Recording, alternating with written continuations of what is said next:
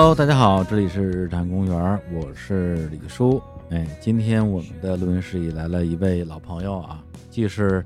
我个人的老朋友啊，也是日坛的老朋友。曾经在一六年的，这差不多五年前了啊，曾经做客日坛公园啊，欢迎后海大鲨鱼乐队的主唱傅涵。大家好，我是傅涵，哎呀，又来了。哎呀，这就又来了，一等就等了五年啊。对，刚才我们俩还在说上一次坐一块儿聊的时候到底是哪年，然后想了一下，哦，一六年。一六年，一六年，当时那个来龙去脉是那样的，嗯，那时候是我在深圳上班，嗯，然后那个接了一个活儿，就是草莓音乐节，嗯。我们要去后台做那个什么直播，嗯，然后就是每一个乐队演完之后来这个直播间跟我们聊一会儿，嗯，然后聊着聊着，因为好多乐队也其实也不太熟啊，第一次见，就尬聊呗，哎，终于来了一熟的了，对对对，对，然后就聊特别开心，然后那次你们乐队人都在嘛，然后当时就瞎聊，然后你们说你们要弄一那个演唱会，叫年轻朋友音乐会，对，哎，然后我就开始撺掇，我说那叫上青年小伙子呀，一块演呀，哎，后来结果就这事儿就真成了，对，所以是为了配合那次的演唱会，我们录的那期节目，嗯，对，聊的内容我已经完全忘了，我就记得好像是个冬天，嗯，然后我们去的是上一个、嗯。上上个上上个办方家胡同。对对对。嗯。对，我记得在那胡同里我们还找了半天。啊，你跟那个曹儿你们俩来的吗？嗯，其实当时聊了什么，我现在也不记得了，但是我记得那年的年轻朋友音乐会，嗯然后也是日坛公园主持的，啊，对对对，对吧？哇，你不说这个我也忘了，都忘了。现在想想，其实就很尴尬，因为那时候呢，可能还是年轻吧，觉得说一场这个 live house 的这种乐队的演出，嗯，我们主持一下呢，也没什么不行的。现在想想，觉得太尴尬了。为什么一个音乐会有主持人？其实我觉得还行，因为年轻朋友音乐会其实一直都是一个比较嗯不是特别正常的形式，嗯嗯，然后包括我们请的嘉宾也都是 比较奇怪的嘉宾，哎包括都是谁来着？呃青年小伙子，嗨，这个确实不太正常嗯，其实日坛公园在那一次也是嗯相当于是表演的一个成员，啊！对对对对对对对，嗯，然后呢，是吧？时光荏苒，白驹过隙，嗯啊，一下五年时间过去了啊，也发生了很多很多事儿啊，日坛也发生很多事儿啊，后沙也发生很多事儿，嗯对，然后正好今天借这个机会把傅涵约过来一起聊聊天儿，嗯而且这次这个录音能够成型，也是觉得很心有灵犀，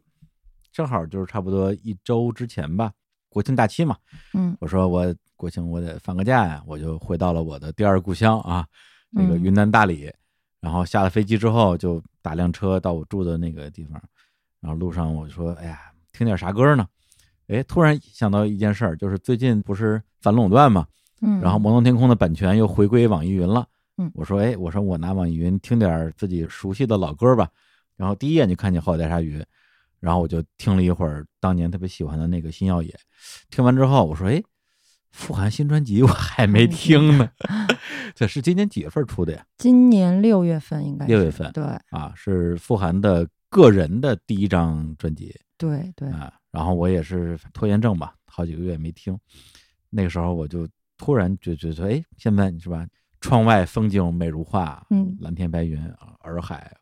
我说听一下，然后我就第一次听，然后哇，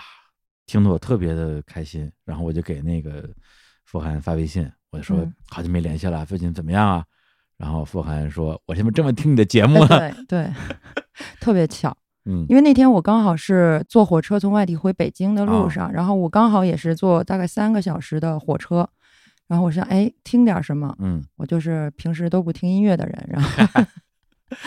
然后说嗯听一下新的节目吧，然后嗯。刚好那天听的就是李叔和教主那一期，嗯嗯。正拿着手机说，哎，要不要给李叔发一个消息的时候，啊。然后他就给我发过来了。其实我们去年就有约过，嗯嗯，当时可能也想聊，但是后来大家可能都没有在那个状态里，后来对。就过去了。然后今年其实我专辑刚出的时候，嗯。我也问李叔要不要，我们可以聊一对次，对对对对然后当时可能也是呃，李叔也没准备好，然后我也没有特别准备好。我当时我是一口答应，嗯然后就杳无音信。但是前段时间我学到了一句话，嗯我觉得特别有道理。嗯，这句话我也我也送给傅涵和很多这个收音机前面 收音机前跟我们有一样烦恼的朋友。很多时候，我们答应别人的事情没有做到，嗯并不是因为我们言而无信，嗯，而是体力不支。嗯，对，很多时候就是答应的时候是真的想答应，后来嗯发现，哎呦不行，这段时间真是录不了东西。嗯，我现在可以理解，对对对，对，所以就是当时我们俩等于说这个心有灵犀就撞上了，特别开心。对，然后就说那来吧，咱们国庆回来之后就把这节目录了吧，正好。嗯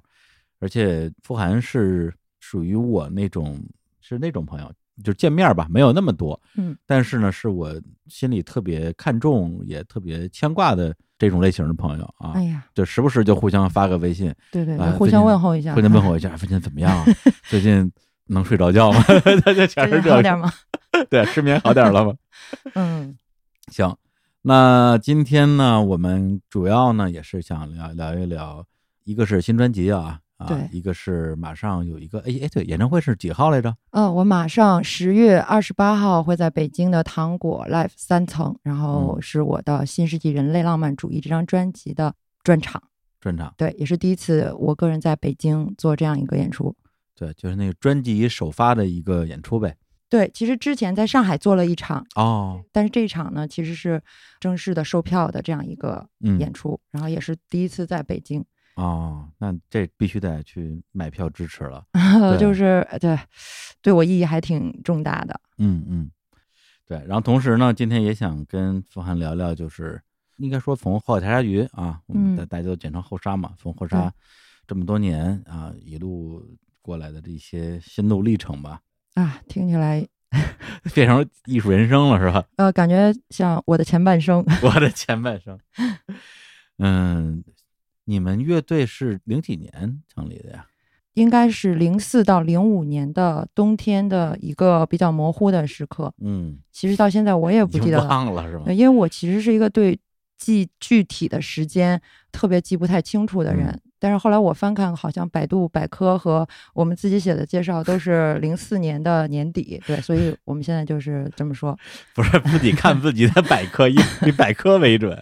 就是因为嗯以前不太会去回忆过去的事儿，所以就嗯好多事儿时间点对于我来说都是模糊的。是我是看你们一纪录片儿，嗯，纪录片儿里边儿曹儿说，嗯说是某年某月某日，然后你给他嗯打一电话，说你看这场演出，看完之后特兴奋，对说我们也可以玩乐队，对啊这东西没问题。你看的什么演出啊？应该是一个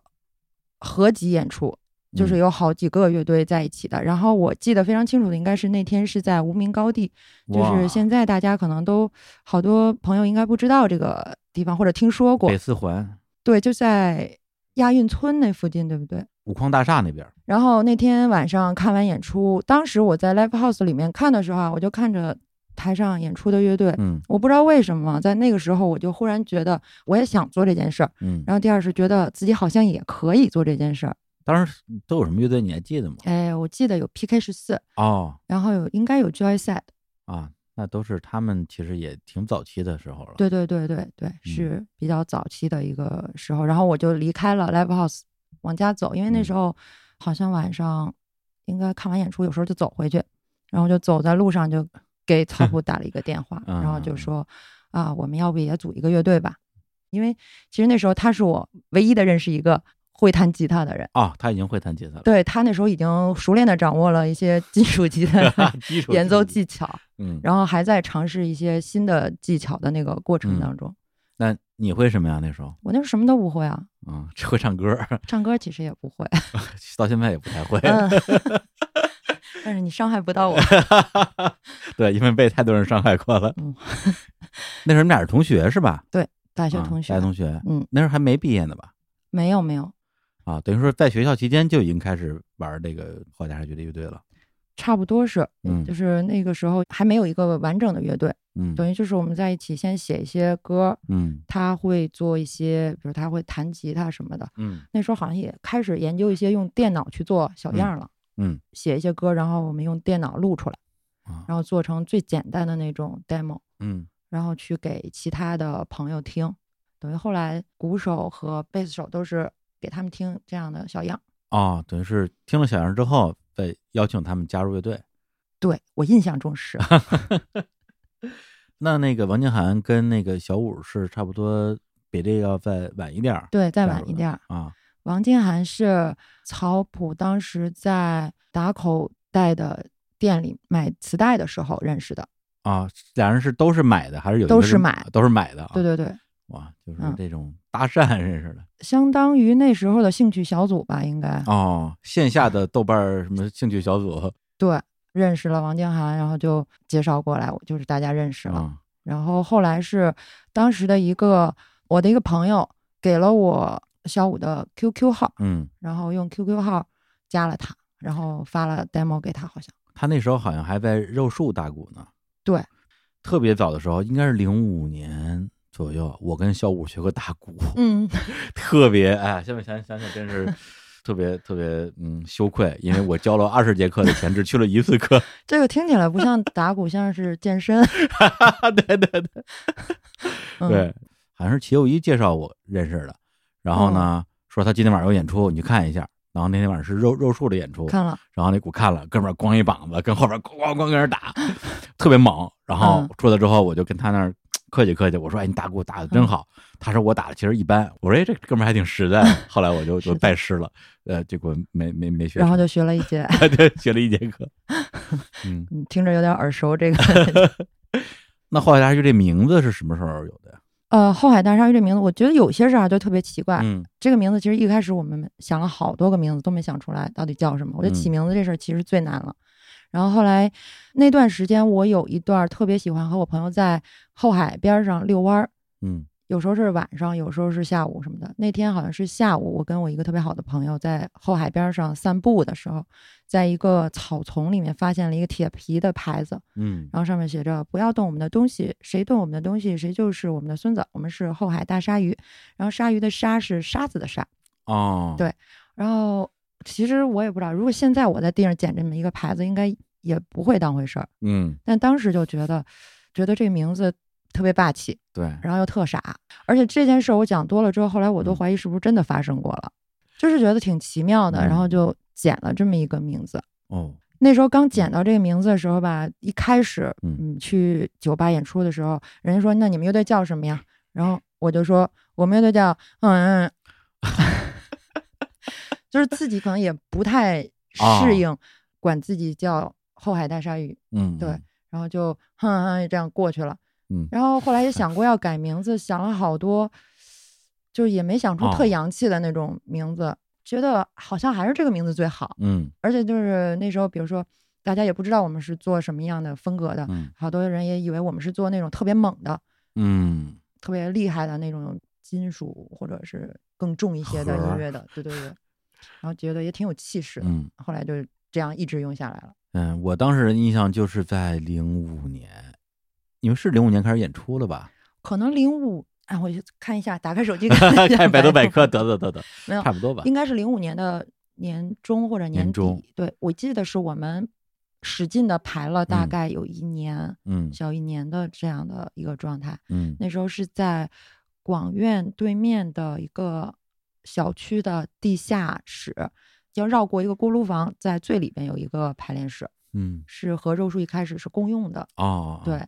我印象中就是我零五零六年正好那两年在唱片公司，嗯啊、做企划，然后那时候反正就混迹于整个的一个音乐圈子嘛，啊，嗯每天在跟那些朋友们聊的，就是也只有音乐啊，嗯就说哎最近出一什么队儿什么之类的，嗯无名高地啊、新浩乐，那时候基本上每周去个三四趟，反正就一星期看四五场演出吧，包括好酒吧那时候，那么多，对对对，我那时候就就沉迷看演出，白天跑发布会赚钱，晚上就把它花了。结果大家就开始口口相传，说最近出了一个猛的，叫后海大鲨鱼，特别牛逼。我说这多牛逼啊？为什么所有人都说这东西牛逼啊？然后就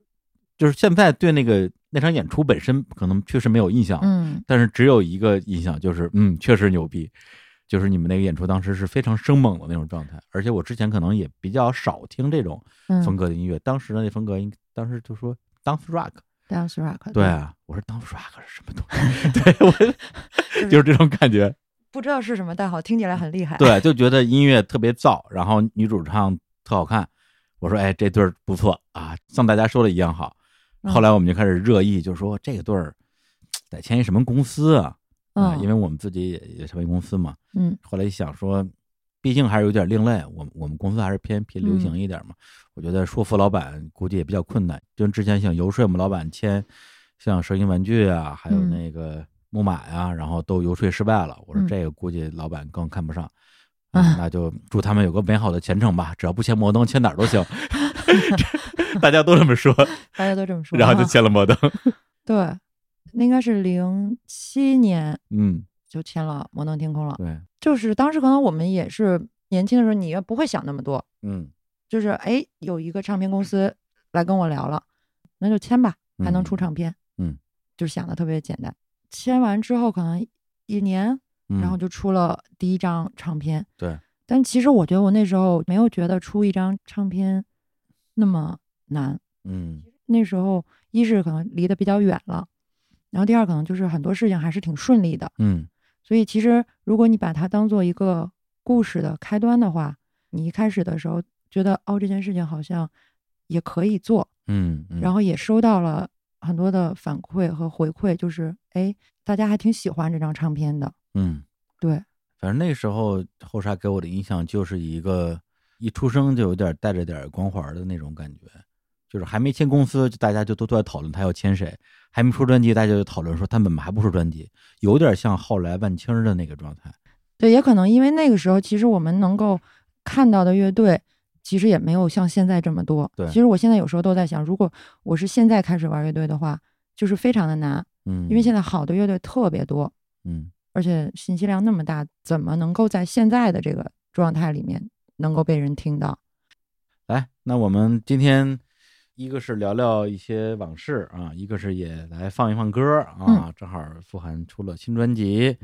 然后专辑里边有好几首歌我都非常喜欢啊。那我们先来放第一首，嗯，也是这张专辑相当于是呃面试的第一首作品，对，叫做《人生浪费歌》，对，我们来听一下。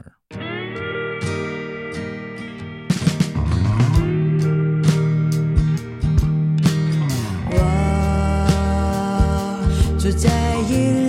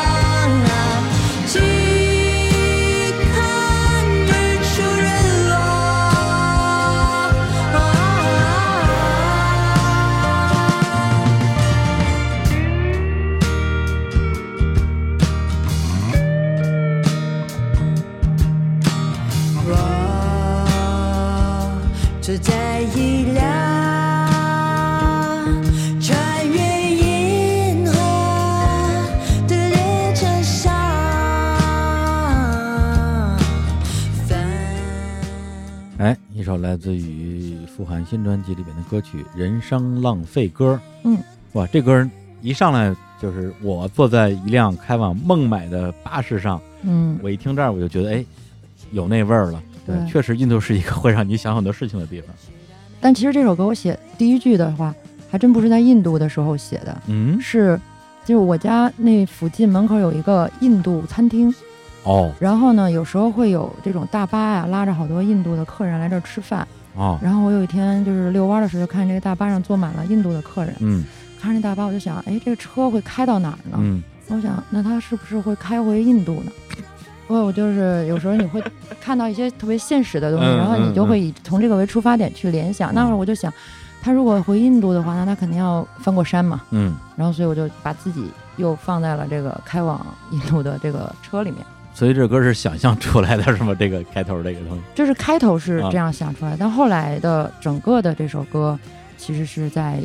一个特定的一个嗯情绪和一个状态里面去嗯写的。对，所以想象的点就是在于这辆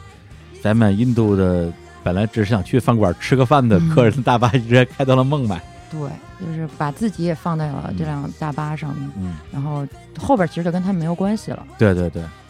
这首歌当时是在一个什么样的状态之下写的？呀？因为这首歌好像是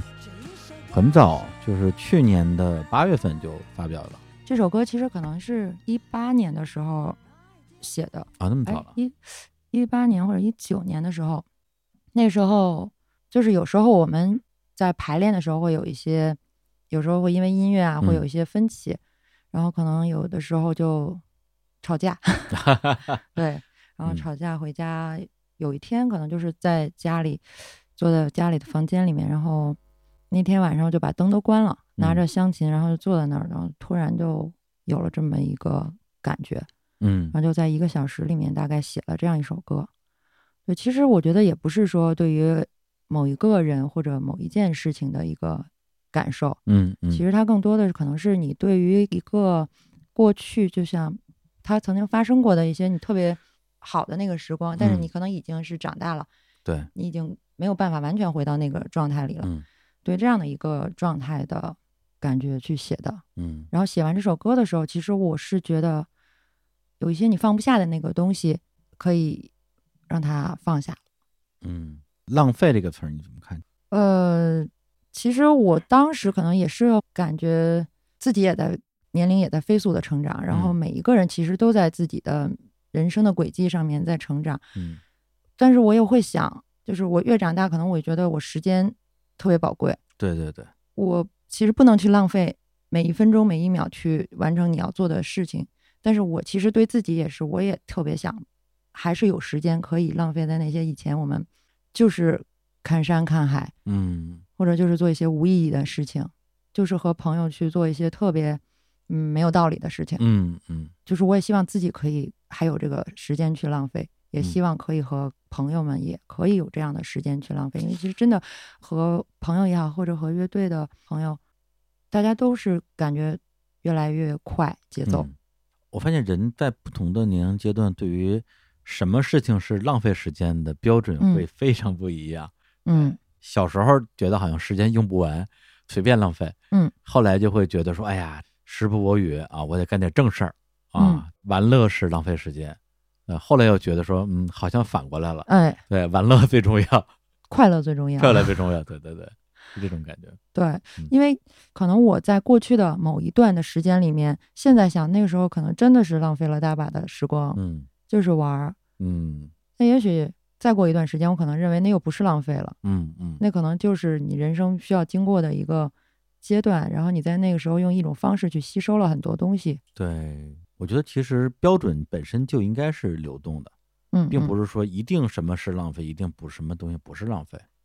对。但是其实另外换一个角度来嗯说的话，有时候，啊，就是现在你会感觉没有流量的东西可能就是没有价值的，就是有时候会有这样的一个评判的标准吧，哦对对对，或者你不在某一个范围之内的东西就是不值得的，不值得我去花时间花钱去做。但其实这世界上有一些事情，它就是 就是这样的，嗯可能没有人知道你做了这样一件事情，甚至于你可能写了一首歌都没有人听到过，嗯你种了一个花儿没有人看到过，但是它没有意义吗？嗯，其实这是另外一个角度啊。另外一个维度的。对对嗯对，对，说到这个浪费时间这个事儿，你们第一张专辑是零零七年，零七年啊、嗯出来，然后后来第二张是一零年。对，那中间这三年，你们觉得整个是一什么状态啊？那个时候，我想，其实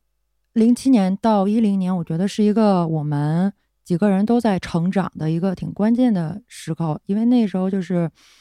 你的状态和你对于这个世界的那种好奇心嗯和需要想要去了解他的那种状态都特别的强。嗯然后我们从零七年的第一张唱片结束之后，匡威等于做了一个很大的一个巡演，爱噪音的那个巡演，然后包括我们做了纪录片。我记得我们好像是在巡演的路上看的这个北京奥运会的开幕式，哦，好像是在一个从哪儿到哪儿的中间的村儿里的一个路上，嗯然后我们在那儿看的。然后当时我就觉得这个东西给我特别大的震撼。啊，开幕式是吧？对，然后包括后来闭嗯幕式的时候，那时候我已经回北京了，哦然后也在北京看了这个闭幕式，而且那个时候零八年，北京开始盖很多很大的这种建筑大楼。，CBD 在那个嗯时期是不是好像是开始崛起？对，反正北京那年那几年就多了好多高楼，然后多了好多地铁。对，就是好像，比如说，如果零嗯七年之前对我来说是一个，我听很多东西是从过去的嗯东西里面去吸收的，但是从零七年到零八年到往后的那一那嗯几年里面，是一个我忽然觉得好像我小时候认为的那个未来世界突然来到了我的眼前，嗯嗯啊、好像未来以来。一切都变得特别的迅速，而且可能因为那时候开始上班或者什么，你会去 CBD 国贸或者挤地铁，就会接触到很多很现代的东西。哎，你还上过班呢？哎，我上过一段时间的，我一直以为你没上过班呢。然后包括曹普那时候也是，他也去上班了。啊他上班的那个地方就在国贸那附近的一个建筑啊公司。他是一直有一个建筑设计的工作嘛？对对，到今天也也还有。对，对，那你上班是干嘛的呀？我也曾经是建筑系的学生，啊，然后我也曾经在建筑公司上过很短的班儿。真的呀？对，也做过平面设计师。哦，对，就是各种断断续续的工作。对对，你说这想起来那时候大家讨论后大鲨鱼还有一个点就是说，这个可能是中国有史以来学历最高的一支乐队，老拿哦你们的学历说事儿嘛，因为那个什么人均研究生之类的，嗯，好像也没有那么高啊，也没有人均吧 没，有人均研究生。就是可能那时候也我们也别的也不知道吹嘘什么了，然后 然后就是那可能最早的时候说这个东西是不是就叫人设呀？嗯嗯，你这么说是，嗯那确实也是，没有，就是因为都是理科生，然后确实我觉得那那几年对我来说是一个就像海绵一样在吸收很多东西，然后包括看了很多东西，所以其实音乐上也发生了变化。嗯后来的后来，我说可能第一张唱片嗯对于我来说是过去，嗯，然后呢第二张唱片可能就是未来，哦，所以其实那个时候是我把我很多更未来的事情的投射放到了第二张唱片里面。嗯所以就会有《浪潮》这样一张唱片。然后它好像诞生第一首歌是 CBD，，CBD 啊，对，因为可能那时候曹普在 CBD 上班嘛，哦所以他特别有感触的写了这首歌。嗯然后那时候他是用呃那游戏机叫什么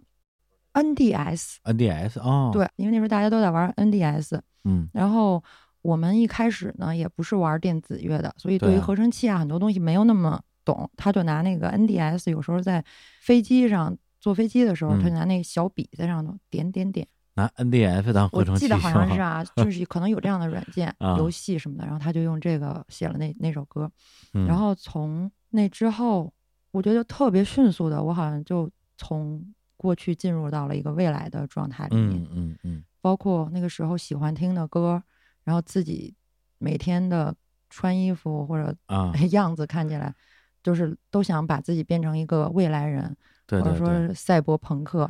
对，嗯，那时候就开始染各种白的头发，嗯，什么橘黄的头发，没见过。对，那时候原力女孩是不是就从那个时候诞生的呀？对，嗯。差不多是在同一个时啊。候，因为那时候我记得特别清楚，就是园林女孩这个概念最开始只有照片，嗯，然后第一张照片其实就是那时候国贸的那个 CCTV 的那个大楼刚开始盖，啊，还没盖完，大裤衩儿，对，还没盖完，然然后它底下有一个银的那种叫施工用的那种银的护墙，嗯。刚好在那个护墙底下是没有人的，嗯一个人都没有。然后那个光打到那个护墙上，它又反光，就特别像一个天然的反光板，嗯给你做了一个天然的影棚。然后那个 CCTV 大楼在后面，就好像假的贴进去的一样，那个景特别，现在肯定是拍不到了。啊，呃，就是在一个其实现在很多人的地方，然后你站在了一个刚好没有人的角落，就好像说你在一个平行世界里面对，站在这个位置去拍了这张照片，那就是我这一系列的创作的开始的第一张照片。嗯，就非常未来感的一个东西。对但是其实当时我选给这个原力女孩去选了一个造型是。一个橙色的头发，是因为嗯可能我很喜欢的一个未来派的科幻电影，是那个《第五元素》。啊，对，对，《第五元素》里边的那个女孩，她就留的那个嗯，那个电影，我看了无数遍。哇，嗯，对。然后，但是他身上穿的衣服其实是一个白色的衬衫和一个蓝裙子和一个白球鞋，嗯。所以其实他的身上穿的那种造型是更像我小学的时候，或者就是我们小时候的学校的校服的那样一个状态。就是我喜欢那种过去和未来放在一起的一个混合体，而不是我觉得如果说他真的穿了一个很未来的科幻的衣服站在那里，反而觉得没有意思了，嗯，就是它不具备我们当下的一种语境，所以对它其实也是在那个时候产生的。都是在你们从最开始的那个 dance rock 到后来合成器摇滚这个转型那个阶段诞生的。对对，嗯。就是我觉得可能我们的音乐都是跟随着自己当时的状态嗯。和喜欢的生活方式去改变的，是，所以那个时候可能就是我们都听很多这样的音乐，然后也会喜欢这样的音乐，或者也爱蹦迪，因为对。那时候那时候就是那个状态。对，特别有劲儿，特别使不完的劲儿。对我今天来的路上还听了听你们第二张专辑的那个歌，觉得甚至觉得有点不太好想象啊因为我认识你的时候就已经感觉很很温婉了。哎，虽然我也见过你在舞台上的那个样儿，但是我我就在想，我说傅涵到底是说他以前是那样的，比较比较疯狂的，嗯现在可能没那么疯狂了，还是说他在舞台上是疯狂的，在舞台下是一直是不疯狂的？都有吧？我觉得，就是我觉得人有的人是可嗯能从头到尾都很疯狂，嗯但这种人消耗太大了，对，就是太大了。可嗯能我在那个时候，有可能是台上台下嗯都是那么疯狂的，嗯就是有劲儿。但其实可能对于我个人来说的话，我是有一部分东西其实就是很宅，或者就是嗯很像一个宅男的那种、理工宅男，理工宅男的那一部分。就是我在家可能最多的工作就是研究电脑，研究各种的软件、音频、视频、图像，然后嗯就是这些东西。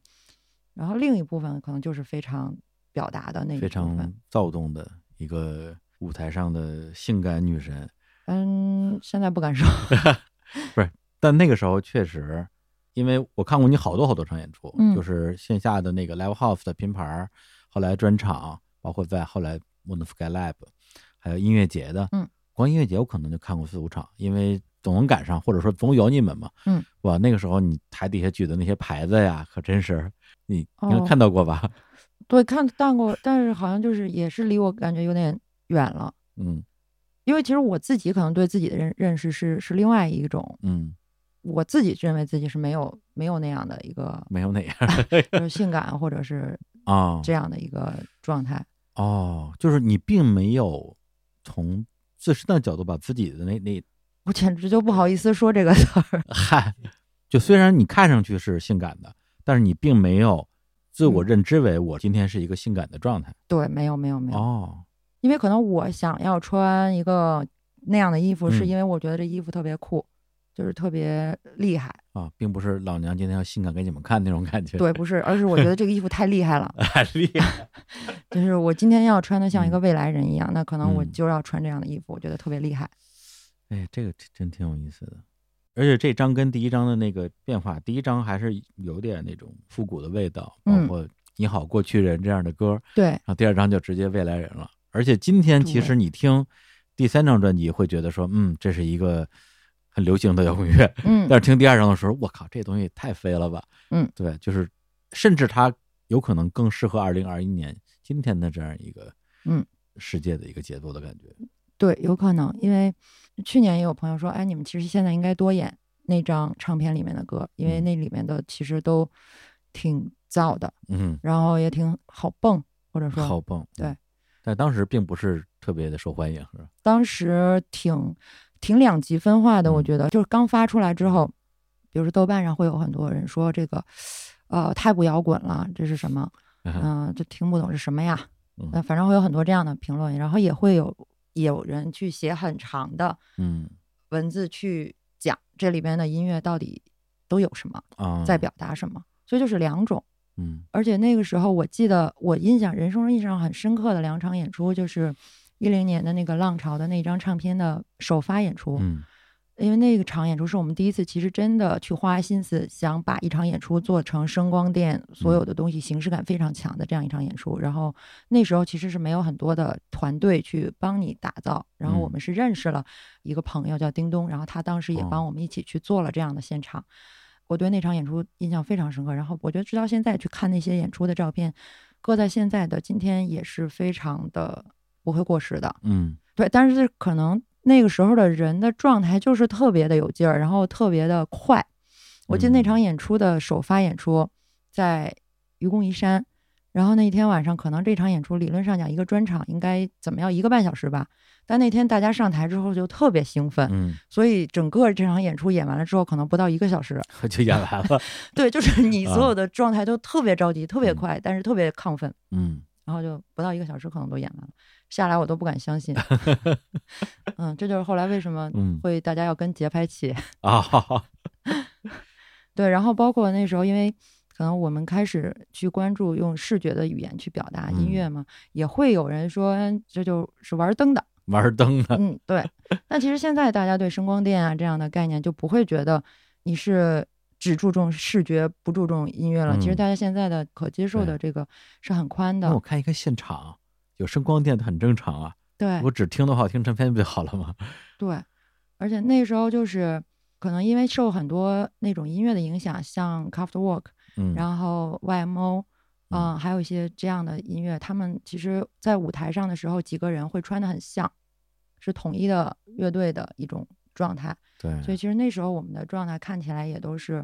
可能大家是统一的白色的嗯造型，所有的东西都是一个很未来的方式去呈现。然后包括其实我们在那些音乐里去聊的一些事情，就是像什么人和机器的关系啊，我和互联网的关系啊。对我有个男朋友，然后他还有个男朋友叫做计算机，对，就是讲互联网怎么把我们连接起来嗯了。其实那里面有一首歌是比较特殊的，就是《浪潮》这首歌。嗯它其实没有那么未来，但是又我觉得它不知道是属于哪个哪那歌儿哪个时代。特别怪，唱法也很怪，对，但我觉得“浪潮”这个词就是特别的浪漫。嗯，确实，然后可能那时候就觉得我们其实就都是浪潮的一部分，这一个浪潮过去了，还会有下一个，我们其实都是这个进程里面的嗯，很短暂的一个一个过程。对，而且他卡的那个点儿，因为你想零八年奥运会嘛，嗯然后零九年、一零年，那个时候会，特别生活在北京，会有一嗯。种特别强烈的，我置身浪潮之中，嗯。而且对自己置身浪潮之中这件事儿有一个特别清晰的感知，嗯，对。对，就是时不时可能就会被这个浪潮像一个浪花一样被抛到空中，然后再落下的那种感觉，对对，就所有的东西都在特别快速的发生变化，就好像有时候看那些什么电视纪录片儿，它加了快放嘛，就一个城市啊，从早到晚，然后车流人流，那时候好像看这个城市就跟加了快放一样。对，就是那时候你在这样的一个浪潮里，你也会觉得很激动，嗯就是你觉得我也是这个浪潮的一部分。嗯然后这个词好像是我当时有一次看一场演出的时候，然后那个演出的现场有激光灯，它做出了像海浪一样的这样的一个嗯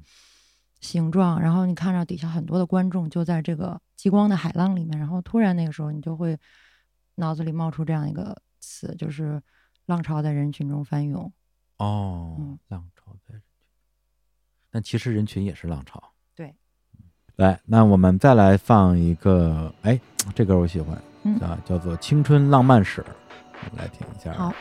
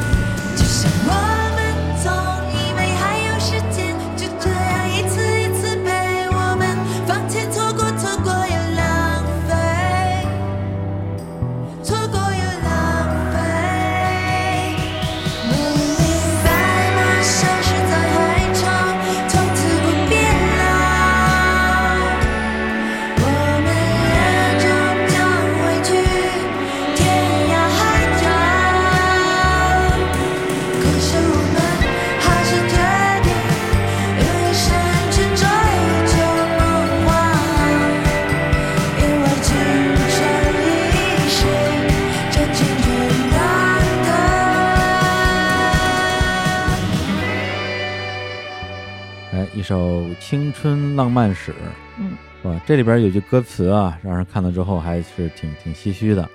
叫做“梦里白马消失在海潮，从此不变老，我们也终将会去天涯海角。”嗯对，这个用现在的说法叫 callback，对，，callback，呃，怎么解释呢？不，因为脱口秀现在就动不动就 callback 一下嘛。啊，对，因为你在这个《猛犸》那首歌里边有句歌词啊，梦是什么？是白色的泡沫，是啤酒花里我们吐出的野马。啊，对，对，梦里的白马跟这个吐出的野马好像像是同一匹马。它有可能是。不，你写的时候有想过这个事情吗？其实我我我我不太写那种特别直接伤感的事情，因为我嗯觉得不太喜欢这样的一个方式，我可能嗯会喜欢用一种更，起码在音乐上会让它是一个更往前的感觉对对对的东西去。就如果我要表达这样的一个东西的话，我可能会选择这样的一个方式，嗯我不会让他用一个很悲伤的方式去表达一个失去的东西。但也许这里面，我觉得确实是有一些赞叹他的失去。嗯你知道，你心里面那个马，它可能消失在海潮了，但是嗯它没有老去。其实这首歌最早我开始想是，我有一个朋友，我们很久没有联系，然后他其实以前在北京，后来他去了上海。有一天他从北京回上海的火车上，他给我发消息，就说他想我了。一个特别普通的下午，然后我在家里在用电脑，然后后来我们俩就聊了几句，然后后来就觉得，呃，好像大家都各自生活在不同的地方，嗯但是他其实也仍然在做音乐，在做着自己喜欢的艺术的东西。然后我就忽然想给他回了一句：“对啊，其实我们就是一生在追求梦幻。嗯”就有了这样的一个想法。嗯，其实我觉得这句话确实听起来好像有点傻，但是但是我就是要这么说呀。我觉得就是这样的。对，我觉得人的一生，当然咱们不能说别人啊，就说自己。我觉得一生就是在追求一个你想象出来的东西，对，就是音乐理想也好，说是这个理想那个理想也好，或者是某种生活状态，我觉得它某种意义上就是一种梦幻吧。嗯，而且你相信这种梦幻，你还一直在用你的每天的工作在实践它。嗯而且可能就是比如说它消失在海潮，不再变老，那可能这个梦想，我即使没有实现它，在我心里它仍然是那个特别好的样子。我即使我不去再追寻它，我不再实现它了，但是它在它最好的那个时候定格在我心里了。好，那我们再聊回那个 十年前啊，两条时间线，两条时间线同时往前推进，也挺有意思的。嗯、浪潮，浪潮出完之后，呃，乐队歇了好几年啊，嗯，一零到一六是吧？一零到一六嗯，蛰伏六年六年啊，干嘛去了都？啊，我们在生活。学点好的，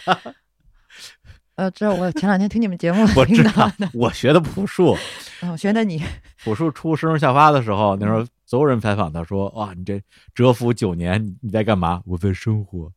对，哎，不是九年，十多年了。嗯，其实这话呢，没准也像这个歌似的，嗯也不是，就是以前可能觉得嗯，有道理吗？但现在想想，哎，有道理不。是那时候就觉得他要不然就是在装，要不然呢就是有病，对吧？就为什么要这样回答一个问题？对，因为我是吧，我是一个记者，我采访你，我当然是想想写点东西，所以你跟我说你在生活，你让我怎么写呀？对，但是现在想想，确实就是这样就是在生活呀，确实是这样。对啊，对，而且你甚至你问我说你你多说两句，你都生什么活了？对，你怎么生活了？我发现好像这没什么可说的，就是每天吃吃睡睡的那种感觉。对啊，嗯，那你那六年呢？我其实那六年又是一个思想上的转变。啊，一零年的时候，那张唱片是一个未来世界的，嗯但是在那之后，可能因为很多音乐节其实开始有，然后包括啊，草莓开始了。对，我觉得其实是一个转变的过程，因为那时候包括大家自己有时候也会怀疑或者不知道未来的一个方向是什么样的，甚至有时候自己也不太，就是有的时候乐队的，嗯、大家有时候也不会太理解这张唱片有些东西，就每个人其实都会陷入一个对于音乐上的一个嗯。迷茫的过程吧。然后呢，那时候音乐节其实也很多，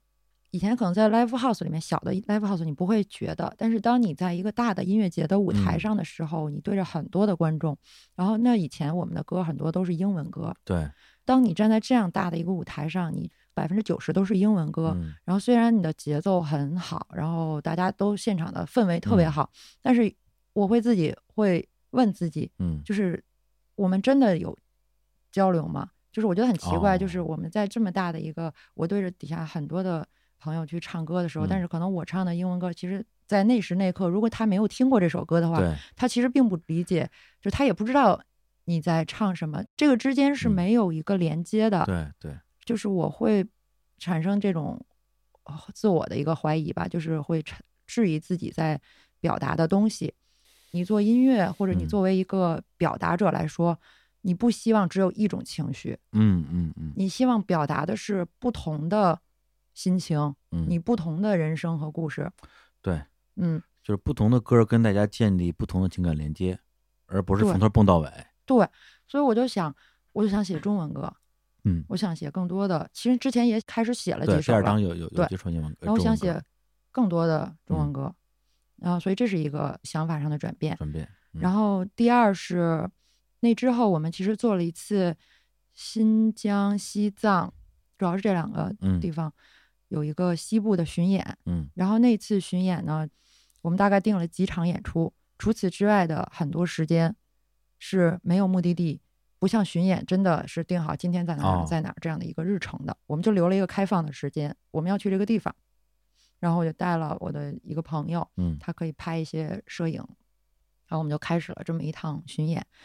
因为其实我最早去过西藏的时候是在我大学毕业的时候，嗯。那时候是我跟我一个大学同学，就是搭了一个卡车，从青海啊。花了三天的时间到了拉萨。嗯。在之后其实就没有去过了，然后包括其实很长时间都没有再看过那种大自然，嗯，然后嗯包。括你在第二张唱片的时候，你其实在一个大都会，而且其实那段时间我嗯。就是对大都会特别的着迷，而且还是未来的大都会。对，就是活在自己的世界里。对对对，嗯然后我们那个时候就去了新疆，在新疆待了一两个礼拜，嗯然后后来又去了西藏，然后在西藏的拉萨演出结束之后，然后我们就想，那我们下一站去哪儿？然后当时就现想是吧？现想，然嗯后投票决定 去哪儿，然后最后少数服从多数，嗯就后来决定我们要去看那个珠峰大本营，哦然后呢就租了个车，从拉萨一直开开开开到日喀则，然后再从日喀则一直开到去看珠峰大本营的那个喜马拉雅山的那个山脉那个地方。其实对于现在的大多数旅游的人来说，去拉萨呀或者去西藏不是一个特别嗯呃新奇的事情，对吧？嗯那那时候我就觉得，哎，我们是一支乐队，我们我们这些人一起去看，然后我们要站在这个地球嗯上最高的地方，嗯，然后我们是第一支一起看了珠穆朗玛峰的乐队，乐队 就是莫名其妙的有一种这种很奇怪的成就感，奇怪的成就感。然后虽嗯然不是大家，并不是都想去，对，就是可能有的人嗯想去别的地方，但是因为我们只能包一个车，只好少走。这就就像真的是一个旅游团了，溜团了。嗯，然后就反正大家有有想去这儿，有想去那儿，但是都不得不去了。最后去了看珠峰大本肯定都营，听你的，然后我就特别像一个游客那样，嗯。就是使劲拉着大家，我们要在这个地方照一张相，然后嗯。后边就是那个远远的就是喜啊马拉雅山。我也不知道为什么，就是那时候特别想干这件事儿，可能因为那时候刚开始用那种地图的这种软件，嗯。然后你可以在地球上面嗯。你的那个位置去扎一个点儿，对，然后这个事儿我觉得特别神奇，然后我就想在全地球最高的那个点上留个点儿。嗯。嗯，然后我们就去了，然后包括在路上也去了很多地方，就是那个是现在想想感觉也都不太真实，嗯，因为其实我们是一个还挺努力的乐队，对，就是大家会把自己的这一年的计划啊想想想想都想得特别具体。但那段时间就是没有太多的想法，然后有一些拉萨的朋友带我们玩儿什么的。后来从日喀则再回到拉萨之后呢，我们就分开分头行动了，因为啊。不是所有人都想 跟我们一起玩儿，就是大家有想嗯。要独处的这段时间，对，然后就分开了。然后我跟曹和我们那个朋友，嗯。还有一个司机师傅，我们就一块儿说去纳木错，纳木错，对其实也是现在一个挺常见的景点。嗯。那因为那时候我们那时候好像一是那儿没有那么多人，可能跟季节有关系，然后第二就是我们去的时间可能比较晚，我们从拉萨一直开到那个湖边儿的时候，已经太阳已经下山了，所以你就能看到那个太阳在湖上最后的那一点余晖嗯消失了。然后我们就开到了湖边，已经天黑了。然后我们那个师傅特别好，王师傅就拿出了他的那些木柴啊什么的东西，我们就找了一个地方生了一堆篝火。嗯，那个车上只有他的一把破琴，还是从哪个酒吧借来的？是师傅的琴对，不是我们的，我们没有带 湘琴那时候，因为那时候我们还不玩儿 乡琴的音乐，可能。嗯然后那个小姑娘她是摄影师，啊然后她也不会乐器，我们就硬塞给她一个鼓，啊她就也拍着不太在节奏里边的那个鼓嗯。点儿，然后那个王师傅就在后面跳舞，然后就在那湖边唱、唱歌，你嗯。就会觉得其实好像可以做那种这个世界即使停电了，嗯。我有一把乡琴，我也可以唱的歌。对。其实这是一个转变的过程，它不是那一天转变的，但它是一个过程，我觉得。然后可能我那个时候就从我想在，比如说夜店或者 live house 里面跳舞的那个状态，嗯变成我想在旷野里面的篝火边上嗯跳那种原始人的舞的那种状态了。嗯，那这一趟去西藏，其实实际上是对于整个后边的音乐的变化都有很多影响。对，就是想做那种和人能发生最直接的交流的音嗯乐。怎么说？就大家都能听懂，嗯嗯，也知道我在唱什么，然后也觉得可以一起唱的那样的歌。包括你像当时你你那个场景就是在湖边，然后大家围着篝火，嗯，然后不会打鼓的人在打鼓，然后不会跳舞的人在跳舞，对对，但是实际上本来就是这样的呀，就音乐本来就是有机会让所有所谓不懂的人可以一起来享受的这样的一个一个艺术形式吧。对，反正就是我觉得多样性吧，嗯就是我们现在应该有更多的选择的可能性。嗯在那个时候，可能就刚好我选择了那样的一个方式，嗯包括也看了那么多的好看的大山大河什么的，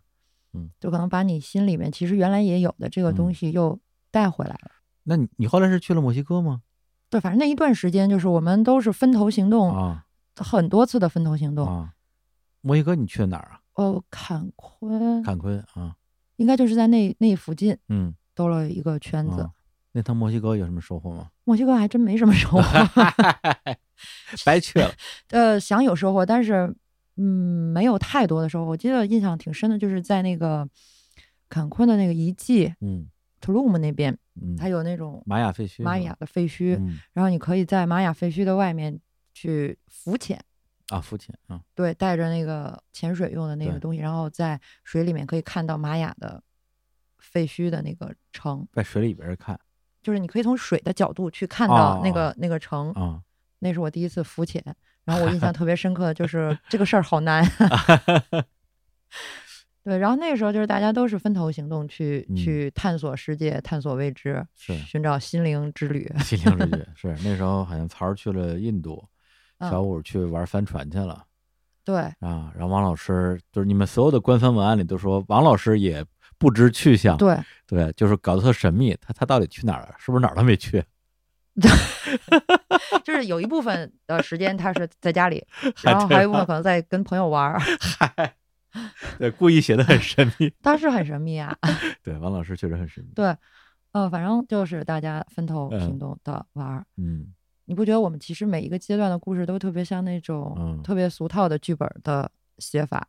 就是遇到了嗯一些音乐上的瓶颈之啊后，然后开始向大自然寻求一些答案和分头去嗯寻找自己的答案吧。纷纷到世界的各个角落各自链接。对，就特别像龙珠啊，你在这个时候嗯实现愿望了，嘣儿就散开了，然后可能下一次啊，过来之后再向那个神龙许愿，对再催我下一张专辑吧，然后下一张专辑就出来了。对，就是一嗯个不停的在，因为其实我觉得是这样，你每出一张专辑的时候，你嗯就是把你知道的所有的东西，恨不得不知道的所有东西全都用在这里了，嗯嗯，然后你就全都用光了，嗯。然后你就是需要一个修复和再创造、再让自己升级的过程。嗯，然后就出来了新耀越野那张唱片，二零一六年的，对，但其实这张唱片做的很慢，做了好几年是吗？从一五年开始做，嗯。呃，然后在一边做的时候，还在一边写后边的歌，就是嗯有一些歌没写完，比如说《新疆野》这首歌，其实特别早就有了，嗯。其中的一多半儿。这首歌我其实最开始写的时候是一个英文版的，哦，就是旋律啊、编曲，我其实一开始在家写的时候已经全都写好了，嗯但是就嗯是唱，而且其实主要是歌词不知道该怎么去去写，所以我就嗯。带着这个疑问去了很多地方，啊、包括也哦。也那时候也去了印度，然后去了很多地方，在寻求这个答案，而且歌名其实也没有定，对，他就是想想知道这首歌到底我要表达什么，因为其实我知道它是在这儿的，它是一个问题，我需要嗯。去回答它。哎，你觉得写歌词的那种感觉，到底是写歌词还是嗯。去找歌词？是说别人的歌词他可能已经在这儿了，你只是去找到它。我觉得有两种，嗯，有一种是它在这儿了，嗯。你找到它，嗯。还有一种是，它可能本来不存在，嗯然后你得把它通过你的实践去把它、嗯，让它存在在你的这个脑子里，或者在你的生命里让它出现。那新野野这个是找出来的还是创造出来的？我觉得是逼出来的，因为嗯就是我其实有拖延症的那种人。哦然后呢，嗯这整张专辑都录完了，包括嗯新耀野的乐器部分全都录完了，哦我唱还没有写完，啊，就是已经到了最后的那个就是 deadline 了。deadline。deadline 是第一生产力的时候，又验证了这件事儿。嗯我记得我就坐在家里一直在戴着耳机在在想，因为其实该去的地方你都去过了，对，并不是所有的问题都可以在路上去解决。因为其实最终这个问题解决是在回到了城市里，然后回到我那个小屋里头，嗯然后憋了大概又憋了一个礼拜，然后最后就觉得嗯就这样随便吧，所以歌词从这儿出来的，对，就是就这样随便吧，随便吧，反正也写不出来了。就是你到最后就觉得这个东西可能就这样了，就嗯就随便吧，就是释放了。我就在想，其实年轻的时候，我们都特别愿意通过旅行去解决问题，心里有个事儿，然后说不行，我要旅行一次，嗯，说不定在路上就把它给解决了，想通了。对，对，往往就是怎么带着问题去，怎么带着问题回来了。对，但是也不能说白去，但是好多书里不嗯都是说，呃，你得读万卷书，行万万里路。嗯 Bob Dylan 也是走了很多的路才能知道答案嘛，答案还是在风中飘嘛。对，而且其实这个走很多路嗯写出歌词，这嗯也是曾经在我的生命里验证过。所以呢，啊，你会认为，哎，这个可能行之有效。那比如说，你有一天在树底下等兔子，兔子真撞在树上了，啊，你就认为可能我天天在树底下等都有嗯兔子。然后后来发现好像并不是，对，就是它有不同的方式。嗯因为比如说像布灵布灵，我们都录完了，也是录完了，嗯就差可能副歌或者主歌的这个部分了。然后我就觉得拖延症又犯了，嗯，然后就又去旅行了。不，这次拖的是哪一部分？这个好像是主歌的歌词吧，主歌的歌词，可能又嗯是在这种事儿上。然后后来那个时候是去了德州的那个西南西音乐节，啊，然后在那边又看了很多的东西，然后跟那边的小伙伴儿，因为那时候有很多中国去的乐队，嗯我们就在那边待了很久，然后从那个地方回到城里的房间里，打开笔记本的那一瞬间，嗯就把那首歌就录录完了。啊，就是年轻的朋友，对，嗯，对，就是你就知道这个东西应该是一个什么样的东西，因为你刚刚年轻的朋友在一起，嗯嗯，在一个陌生的地方，你们一起经历了很多的故事，所以你就把这写完了。所以嗯回到新耀野，就是为什么我会认为啊啊啊，可能我去看很多地方嗯，经历了很多野蛮的旅途之后，我可以写出新耀野。但是后来发现，其实这首歌它好像并不属于旅途，它其实是一个你在你自己内心的一个旷野里面去旅行，去发现一个去穿越孤独的国境线。其实这首歌，我觉得很多东西是在和一个很黑暗或者很嗯很没有那么好的自己的一个对抗的过程。是，对，其实那段时间也开始在往一个比较纠结的这样一个状态在走，所以就是那里边其实有很多东西是在讲，在黑夜里行走了那么远，就是其实是这样的一个过程。哎，按理说聊到这儿，无论如何应该放首新耀野，但是我们今天就是不放，对，就是要放新歌啊和过去告别嗯，也不是告别吧，反正就是，嗯、大家听一听新歌。听个新歌。行，那我们来这回放哪首？我看一看啊。来，下一首放《孤独人类症候群》。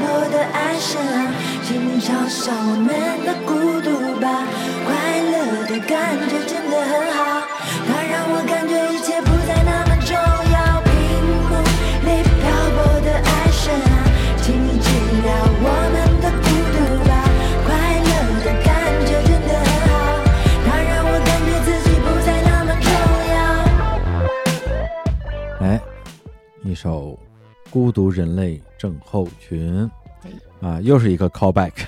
而且 call 的就是刚才我们提到的那首《新耀野》啊，就是《新耀野》里边，相信听过的人印象最深刻的歌词，可能就是那句“就这样随便吧”啊，嘲笑我们的孤独吧。然后在这首新歌里边，孤独又被嘲笑了一次。屏幕里漂泊的爱神啊，请你嘲笑我们的孤独吧。嗯啊，为什么要让爱神来嘲笑你的孤独？嗯，自己的歌词还得看一下。因为我我我是歌词，我必须得从第一句开始顺，我能顺到这一句。就是突然我要中间进来一句，我就接不下。就是可能是因为你一直是一个按照顺序的逻辑在唱的，就是养成了一种那个习惯，太理工了，这个。就必须得从第一句开始顺顺到这儿的。嗯可能这里的爱神是一个泛指的一个，就是我们认为的互联网中会存在的这样的一个爱神吧。嗯其实这首歌是一个挺我自己的生活真实写照的一个一首歌，嗯，这是你宅男一面儿的。真实的我 就是这样的，就是每天在家里面对着显示器，因为我有两个显示器，嗯，一个是笔记本的这个显示器，然后还有一个更大的在我前面，然后这两个显示器上面的那个大的呢，它的桌面是一个宇宙的一张图，嗯。然后我在做很多歌的时候，就是一人在家里对着这么一个大的一个宇宙的屏幕，然后我那有家里有两个小 LED 灯，然后他们打出来那种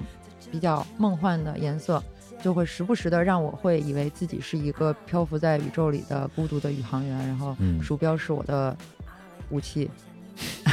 其实我是一个键盘侠，再键盘侠。就是就是你能够操纵的，帮你去引导你的这趟飞行的东西，可能只有你的鼠标和你的键盘，嗯然后就一个人坐在里面。刚好那时候我可能也在读《三体》，哦，然后就包括这里面最后其实有一段，就是说，嗯，我还得顺一下，就是说我想和你一起飞出这个正在二维化的银河系。嗯。对，其实可能就是最后可能我们终于透过屏幕，我们在互联网中找到了这个爱神，然嗯。后我们可以让自己的孤独有一个出口。嗯，然后这出口就是逃离这个二维化的宇宙。对对。作为一个理工科宅男，你好像 嗯一直挺关注，就是说人和网络，嗯啊，跟这种电子设备吧，对，嗯嗯，包括你刚才提到那 computer，就是我有个男朋友，男朋友还有男朋友，他的男朋友是个电脑，是个 computer。对，因为现在大家其实确实跟这个网络是很难去真正切断的。对，嗯那那那实际上你现在怎么看待，就是你作为一个个体跟网络世界的关系？我最早其实感觉到这个东西，就是那时候一零年，嗯然后我就觉得我们其实都被这个东西连接在一起了。嗯，但那时候你的想法是一个非常积极的，对对对，就是可能那时候大家都是这样的一个感受。嗯它把我们联系在了一起，我们不再是一个人了，我们是一个共同体。对，然后包括我们那时候演出的时候，我们嗯会有那种我在 Computer 那首歌会做很长的哦，荧光的那种可以大家连接在一起的那种装置，然后我们会放到台下，然后就是底下观众会一直一起拉着它，然后我们一起跳。那时候就演那首呃，我们都、哦，We all connected with the 啊、我忘了啊，好像 Internet。就把一种虚拟的连接变成真实的连接。，对，而且我觉得那个东西就是给我还挺新鲜的一种刺激，就是我会对那种真的会改变你生活的一些东西特别感兴趣。对，那时候感觉是我们对于互联网作为一种呃新的颠覆性的这种科技，对啊，呃，抱以非常积极的一个观感的时对候。改变了全人类的一个思维方式的一个。是的，是的，然后其实到现在的话，嗯，有的时候我会希望和互联网切割，包括我其实有一段有一两年的时间是，我那一年可能基本上没有用过微博，就没嗯发过微博，然后朋友圈我也那一年就一两年没有发，嗯就是我可能想要不想那么 connected 了，嗯，和这个东西保嗯持一个距离。这距离，对对，逃离这个二维化的宇宙。对，但其实也不太有可能，对吧？嗯只是相对的，我觉得现在的方式就是，在我工作的时候需要用它的时候，我嗯去上；然后在我可能想要不连接的时候，嗯，我能选择就可能把微信的那个通知关掉，关掉，嗯或者我有时候会晚上把我的微信名改成付费 sleeping，啊，然后就假装自 己不啊在线，因为微信原来没，嗯现在刚有，就是微信不是没有那个上线下线的那个状态啊吗？对对对，对，然后但是有时候白天我都已经开始下午开始工作了，然后发嗯现我那个头像还叫 sleeping，对，因为就是互联网本身，它从九十年代就进入到我们生活了嘛。嗯但微信确实是 诞生之后，让我们的生活好像就完全掉进了一个网状结构里边儿，对，谁都不可能不用微信。嗯啊，特别是现在你不用微信的话，你哪儿都去不了，因为你要扫码儿。对对，但是你只要打开微信之后，就一堆的人事儿，然后信息推送全都找上门儿来，而且微信它的那个 tab 底下的还有一个叫发现啊，哦哎，发现我可不开了，哎，不是你点开我的那个发现，因为它里边本身是有那个朋友圈儿，嗯还有什么扫一扫啊、摇一摇、看一看、搜一搜功能嘛。嗯，然后你点开我的那个微信的发现里边，你会发现就是一片空白，就什么都没有。为什么呀？设设置里边可可以把发现、可以设置，可以把发现里边的所有的那个显示全关了。我觉得这个是我的一个态度，就是说我不需要通过你来发现任何事情，嗯，我自己有我的眼睛，有我的耳朵，我可以去发现，我不需要嗯你来告诉我我应该发现什么。包括朋友圈，我觉得那那边没有什么值得我发现的东西。我不知道这还有这个功能，嗯，我就假装他没有发现。我，一会儿把你关了。我就假装没有发现，对，所以我觉得感觉上，其实比如互联网有一段时间，感觉已经像我们的伴侣一样了，嗯。大家朝夕相处，睁开眼就是他，然后闭眼之前还是他，对。对，恨不得刷着手机就睡着了那种。对，对。现在我更倾向于把这个网络当成一个朋友，嗯。我需要的时候咱们就坐下来聊聊，或者是做点什么事儿；不需要的时候你就离我远点儿。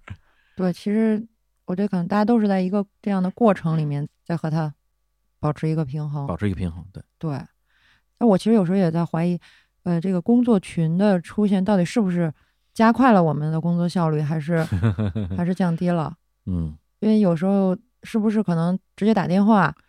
嗯，甚或者至发邮件，发邮件，其实这事儿更清晰、对，能说更明确，嗯。然后你也是有时间去控制这件事儿的进度。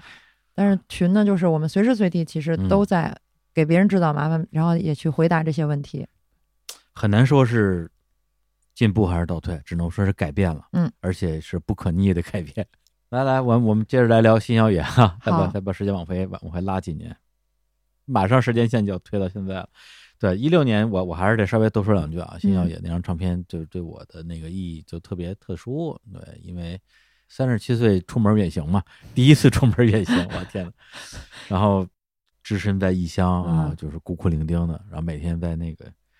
租的那个小屋里边啊，哎家徒四壁，什么都没有。但那时候已经开始筹划日坛公园上线的嗯事儿了嘛，然后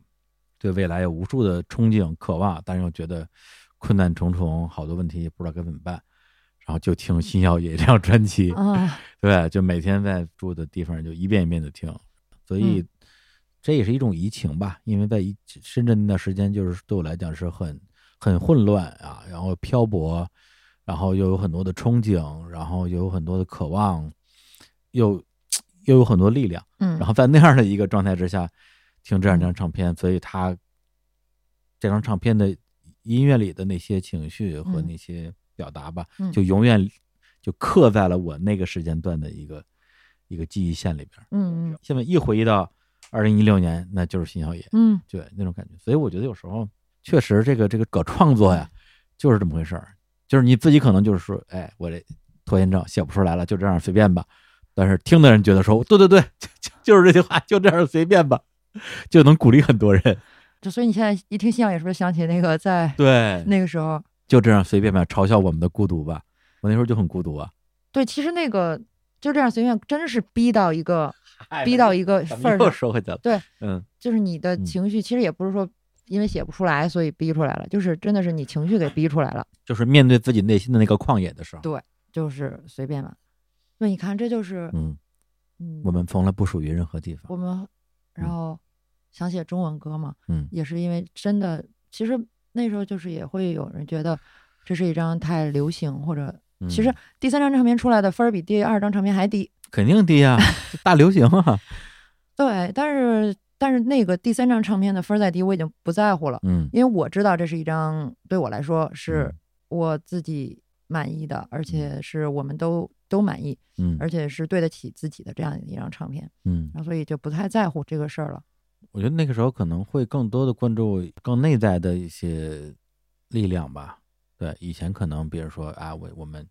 去造起来吧，或者说我们一起去未来吧。嗯，对，还是一个相对外化的表达。新耀野那张其实内化的表达会会更多一些。对，其实我也发现，就是因为之前的第一张唱片和第二张唱片的时候，选择用英文，还有一个方式是因为我不好意思去说出很多话，哦，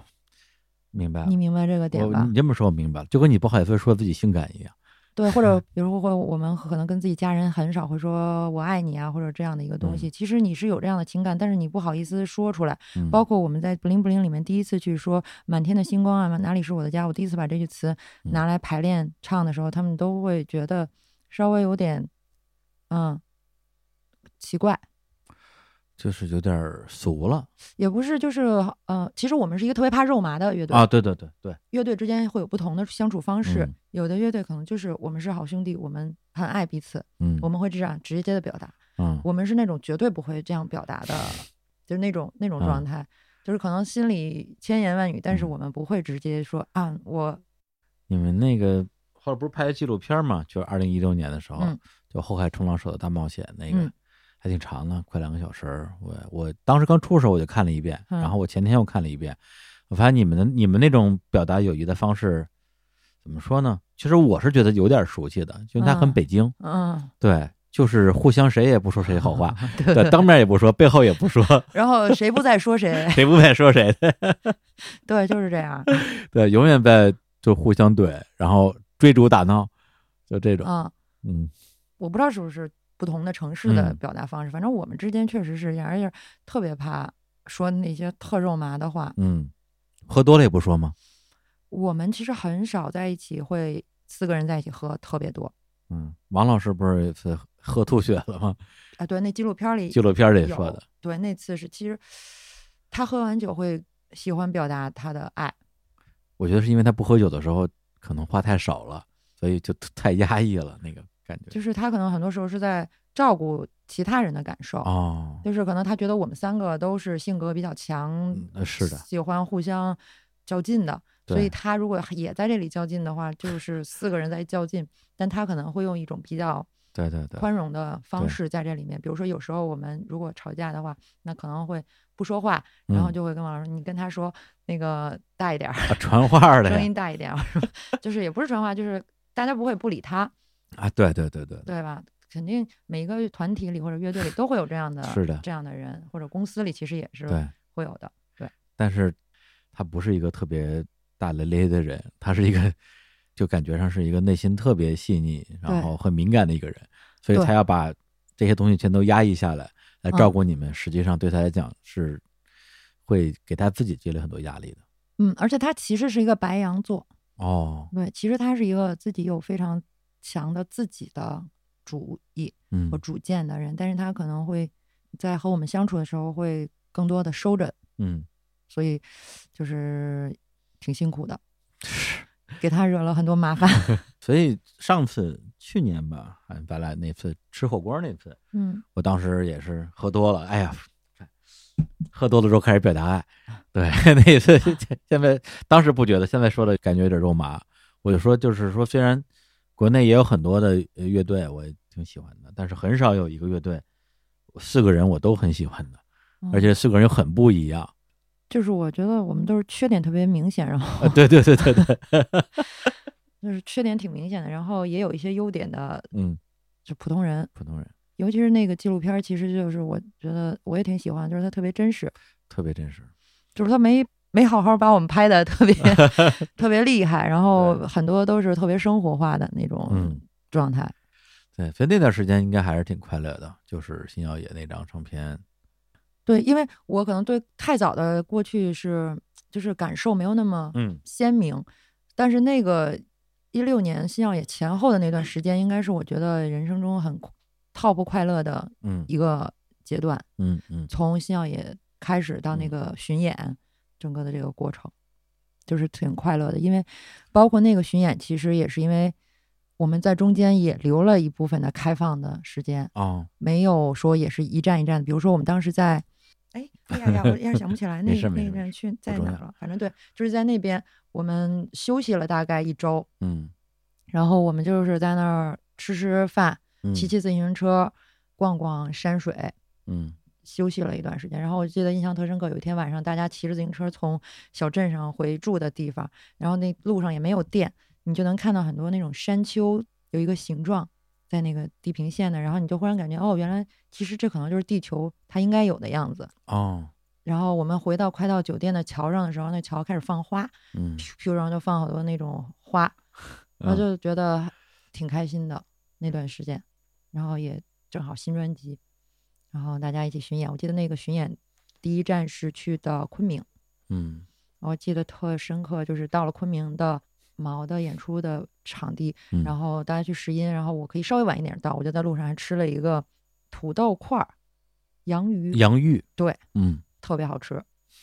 我对第一站的印象特别深刻，就反正那段时间就特别开心。哎呀，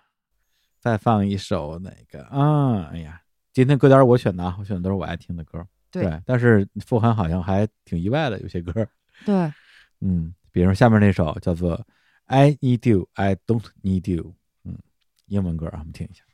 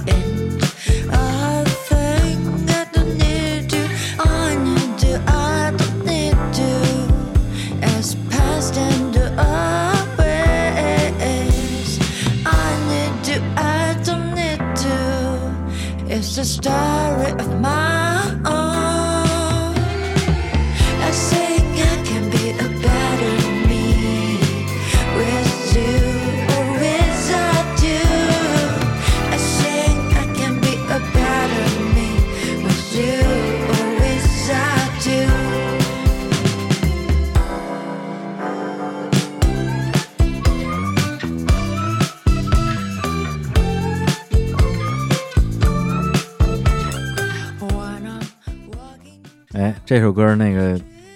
哎呀，你看这评论区还挺好，还好多人给你翻译了歌词，翻译成中文。哎，我这样一目了然啊，就很容易懂。对，但是你的英文歌词儿其实也不难，对。小学毕业基本上就能看懂。我其实当时四级过了，然后六级没过，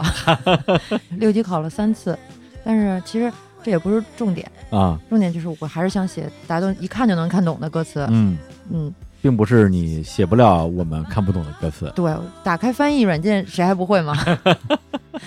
这首歌属于这张专辑里最轻松的一首歌，我觉得呃就是一个小品式的一首歌。然后它其实讲的是一种矛盾的心情吧，嗯，我需要你，或者我我不需要你。就是你又想念一个人，你又觉得自己不需要这个人。对，但他其实用一种特别轻松的方式嗯去、去唱了这么一个方式。你比如说，呃，我在街上看到你和你的新朋友，嗯如果要是几年前，我可能就转身走了，对但是我现在呢，可以大大方方走过去和你们 say hello，嗯就是一个特别轻松的方式。包括这个歌的创作，从有第一个旋律到录，可能也就一个月一两个礼拜，啊就特别快。写可能就是一周之内吧，整个从编曲到歌词到唱都写完了。对，确实很很很舒服的一首歌。嗯，对，这歌我是先看的歌名儿嗯，，I need you, I don't need you，因为那个我特别喜欢那个莱昂纳科恩嘛，哦，他有一首歌就是 I need you, I don't need you。那特别深沉。对，哈哈哎，我说哎，这有意思。哦，这我还往没没往那儿想，嗯，然后这个歌里边我特别骄傲的是那个开嗯头吉他是我自己弹的，哎呀，我刚才跟着那段吉他跳了一会儿，扭了一下。用特别简单的方法嗯去弹一些嗯，好玩的东西。对，所以这首歌其实写的是一个，一个是跟人之间的关系，跟嗯。曾经的很亲密的人之间的关系，嗯，一个是写就是一种其实也是呃成长吧。成长，对对对对对。对，是一个已经变得更成熟、更更独立的嗯，一个人，然后写给往日的，呃，我觉得是恋人或者朋友，对。或者其实都无所谓的。对，反正看你的心情吧。如果你刚好现在那个 刚分手，那你就啊把它想成是对你的 ex friend 碰见前任带着现前任，对对对对对，然后你就听着这首歌走过去，对 对，把这个开到最大声，然后从那边上走过爱去。你的爱动你的，哇，这歌就是真的是非常的悦耳吧？我是我真的就只听了前奏，可能嗯。几个音，我就直接加入红心歌单嗯，对太好了。嗯，哎，对，说说这张专辑那个录音的事儿吧。去美国录音是哪年的事儿？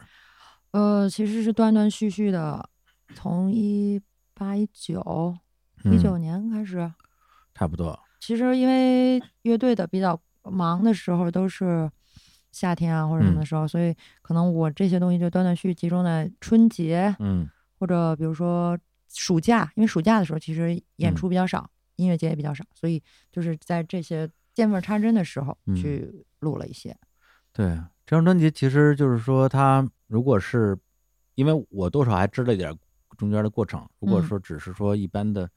乐迷来讲，嗯。可能刚听到，特别打开你那个里边那个歌词页啊，里边嗯。有各种演专名单嘛，嗯。肯定会有一些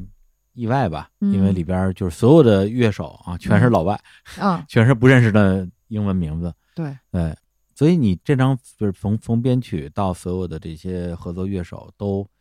没有用后沙的乐手，也没有用国内的乐手，是想做一种差异化的表达吗？嗯，其实也不是，就是我觉得是一个学习吧，嗯。因为其实做乐队特别长时间，然后所有东西我们都是在自己研究，对，然后也不是一个特别系统的东西，嗯。我们就是自己磕。然后呢，包括我其实我们交流的这些人，其实都是自己人，都是乐队里面自己的成员，或者有嗯时候有一些其他的音乐上的伙伴，但不是很宽的一个范围。然后我在做我自己的这个东西的时候，一个是我想多学点儿东西，因为以前乐队的话，大家四个人或者嗯更多的人是一个团体，互相可以有支持、嗯，有帮助，对。嗯但是这个是一个完全的、全新的从零开始的一件嗯事情。我其实一开始也摸不着头脑，我也不知道应该怎么做。有的就是写了这些歌，嗯所以我就想，那我就想多学一点东西。那可能有一种方式，除了自己跟家死磕之外，嗯还有一种方式就是跟人学。那我觉得要学就找一个我觉得，哎，我还喜欢的，嗯也是很擅长这样的东西的人，然后我就开始在我喜欢的这些歌里面去找，哦，对，就是找这样的制作人。等于制作人你是从你喜欢的这种音乐嗯，里边儿，然后去看这个是谁制作的，然后再去联系他们是吗？对，其实这种方式挺常见的，就是哦中国有很多乐队都是找这种他们喜欢的乐队的制作人、嗯或者乐手或者是什么人去帮他们做，只是可能一个人去做这样尝试的人不多，更多的是乐队嗯，以这样的方式式，所以我就列了一些我觉得我喜欢的专辑的制作人，嗯嗯嗯然后但是其实你在国外的话，别人也不知道你是谁，啊然后我也不认识他，我就通过一些比如说 social media 就这样的东西给他写私信。嗯我说你好，我是一个 来自北京的音乐人，然后我现在想做一张专辑，然后，然后我呢为了让他更多的嗯了解我，我自己给自己做了一个网站。哦，你看理工男的不是理工科的这个不个是，你自己做的我做了一个网站，因为其实到后来做网站已经非常简单了，啊不再像我们最开始要写很多代码。front page 对，有一些网站你嗯去用它的模板，然后你哦可以自己往里添加一些简单的代码，然后你就可以做一个特别好看的带 Flash 或者带那种动画的网站了。哦所以我那时候就做了一个网站，把我的其实就是那时候我已经想做一些关于园林女孩的艺术的东西。哦哦其实那时候它可能是一个更复合的一个一个东西，对对对。没有想得很清楚，嗯。只是当做爱好，然后我就把自己的照片儿和自己画的东西都嗯。放在那网站里，然后就发过去，然后发过去就了无音信了。嗨，我以为 这个 结果很好，因为我第一个发邮件的是一个确实挺厉害的一个制作人，嗯。后来我的在纽约的朋友，嗯。我就给他了另外一个人的名字，然后呢，他就帮我联系了，嗯。然后给他看了我的这个网站，嗯。那个人就对这件事情很感兴趣，哦，就是现在这个吗？对，是谁啊？他叫 Patrick，然后他其实是 MGMT 的最后那张叫 Little Dark Age 的那张的制作人，哦。然后呢，我其实，在更早的以前去参加一个演出的时候，曾经见过他和他的那个时候的乐队，然后包括他其实也给像 Beyonce 也做过一一首歌，然后哦，也给他的就 Beyonce 他们家的其他人 也做过其他人，对他就是可能属于比较纽约独立音乐的那种嗯方式的制作人。然后我就觉得，其实也没接触过，也没有这种方式做过音乐，就嗯就试试呗。其实就想尝试一下，就是想学点东西，嗯，就开始了做嗯这个事儿。然后其实怎么说呢，就是因为你做乐队时间长了，嗯有的时候你会想很多，嗯你会想，呃，如果这件事情我做不好怎么办？或者因为你不是你一个人，对对对，大家要是一个共同体，感觉做不好对不起好多人，对对对对对对，就是可能你也没想那么明白，但是你就嗯觉得压力特别大，然后呢，你也不想让别人对你失望，嗯。所以你就会在乐队的事情上有时候会想很多，嗯。但是做我自己这个事情，我就是觉得我也没有什么期待，它就是我的一个爱好，就好嗯像比如说那个时候大家每个人其实是有别的另外的一个工作的，或者呃有自己的热爱的另外一件事情。那其实我是一直是 all in 在乐队这件事情上的，可能有的时候我需要一个另外的爱好也好，或者是一个精神上的东西去帮我分担这种压力。就是你对一件事情太专注了，你会你会变得不丰富，对，而且你会变得特别小心。嗯。所以我就想去让自己，你哪怕就把它当成唱歌跳舞爱好的一个东西呢，啊，然后就开始做这件事儿了。对，所以那时候其实也没有说对这张个人专辑抱有特别具体的期待，就是更多的还是想把它当成一个某种平衡，嗯，工作跟生活的一个一个平衡和新的一种表达的，另一个表达的方式，嗯。因为对，因为其实我觉得我的性格就是比较，就是矛盾的，嗯所以就想把自己的另外的一些东西放到这个人身上。嗯，所以其实你就把它理解成我的另外一个多重人格、人格分裂的 一个具象化的表现。挺好的。因为这张专辑做出来之后，我觉得就跟那个后沙的音乐就很不一样嘛。我觉得这个就对了，要很一样的话就没必要做了嘛。对，而且我觉得很难一样，哦，因为也是后来才理解吧。就是我觉得乐队这个东西，其实它不是说吉他、贝斯、鼓这四个乐器，嗯。那，其实这四个乐器太常见了，我们随时可以凑到会使用这四个乐器的人。对，但其实这个最重要的是弹这个乐器的人，嗯。就是对于后沙来说，后海大鲨鱼来说，嗯。我们重要的是啊、这些人，他其实弹什么乐器不重要，可能我们换一个玩法，变成一足球队了，嗯。它也是一个成立的事儿。嗯。所以因为这些人是每个人就是这样的，那其他乐队每一个人是那样的，对，这些都是不可复制的。所以如果我出来再做一张唱片，我也不可能做成。就是我觉得这个过程是真的是一个，又是一个学习的过程。嗯反正我就是觉得得学点什么，嗯，然后从什么都不会，也不能叫什么都不会吧。还是会点东西。对对对，会就是会，会写歌对，会写歌。但是我其实除了新耀野，就是新耀野可能是我开始尝试所有的呃，就是去做编曲，去嗯完成一整首歌的这样一个哦，尝试。然后呢，其他的是大家可能一起去工作的这么一种嗯方式。嗯所以这个东西里面，你就需要自己去完成词曲，嗯到甚至于主要的编曲。嗯，嗯因为其实制作人他有的时候他可以帮你做编曲，对，但是他有的时候他就不做编曲了，他就是你给我的这个 demo 是什么样子，我就帮你把这个 demo 完成，哦，会有不同的。然后所以最开始的时候，我们是在一起会去完成编嗯曲的东西的，像《自行车歌王》还有《漂流记》这些东西是我们一嗯在录音嗯棚里一边。编一边去做，但是到后来，比如说像《孤独人类》还有《I Need You I Don't Need You》，嗯这些歌就是我觉得，就是我可能在 demo 的这部分已经完成了很多了，嗯所以他拿到这个东西就觉得我们可以直接开始，哦，就是直接拿我给他的 demo 里面的很多分轨就可以直接开始工作了。那这两个都是你自己编曲的是吧？对啊，，almost 都是，哎你知，道，就是因为因为我的每一首歌都是不一样的嗯风格嘛，然后记得学那个做《孤独人类》那首歌的时候，里面有一些音色是我没有用过的，嗯，然后就开始每天在网上开始看 看各种色教程啊，教程，对，啊如何使用这个采样器或者什么的，反正啊就是学习。嗯，来，咱们这个加叙加意啊，嗯，聊会儿新歌，再聊会儿往事儿，嗯。啊，这回这往往事儿就已经很不往了，啊，感觉时间线越来越越来越近了，靠近了。要追上今天了。就是咱们来聊聊夏天的事儿啊，夏天发生的事儿。对，首先是一九年，一九年的嗯。夏天是，据我了解，其实就是因为当时你你们那个约没在摩登，所以第一届那个月下没参加，还是还有其他原因其实也不是这个直接的原因，哦，因为可能是比如说从一七年、一八年，我们不是开始自己独立运营了吗？对，然后那个时候就会感觉压力特别大，因为你一方面要做内容的生产，然后你另一方面又要做经营和销售，也不叫销售吧，就是运营这个嗯运营，嗯，这个东西。当然有那个时候有经纪人在帮我们管很多事情，但是大大小小很多事情你都要自己去做，所以那段时间我压力特别大，然后就整个人很焦虑，嗯。然后包括从某一次的年轻朋友音乐会之后的那段时间，我就开始失眠，特别厉害，可能一晚上睡到两三点就会醒，嗯到嗯醒的之后能睡或者不能睡，反正有时候会看到就是到天亮那个时候，嗯。所以整个那个时候，呃，我觉得状态不是特别好，嗯，包括其实那时候可能大家也不是特别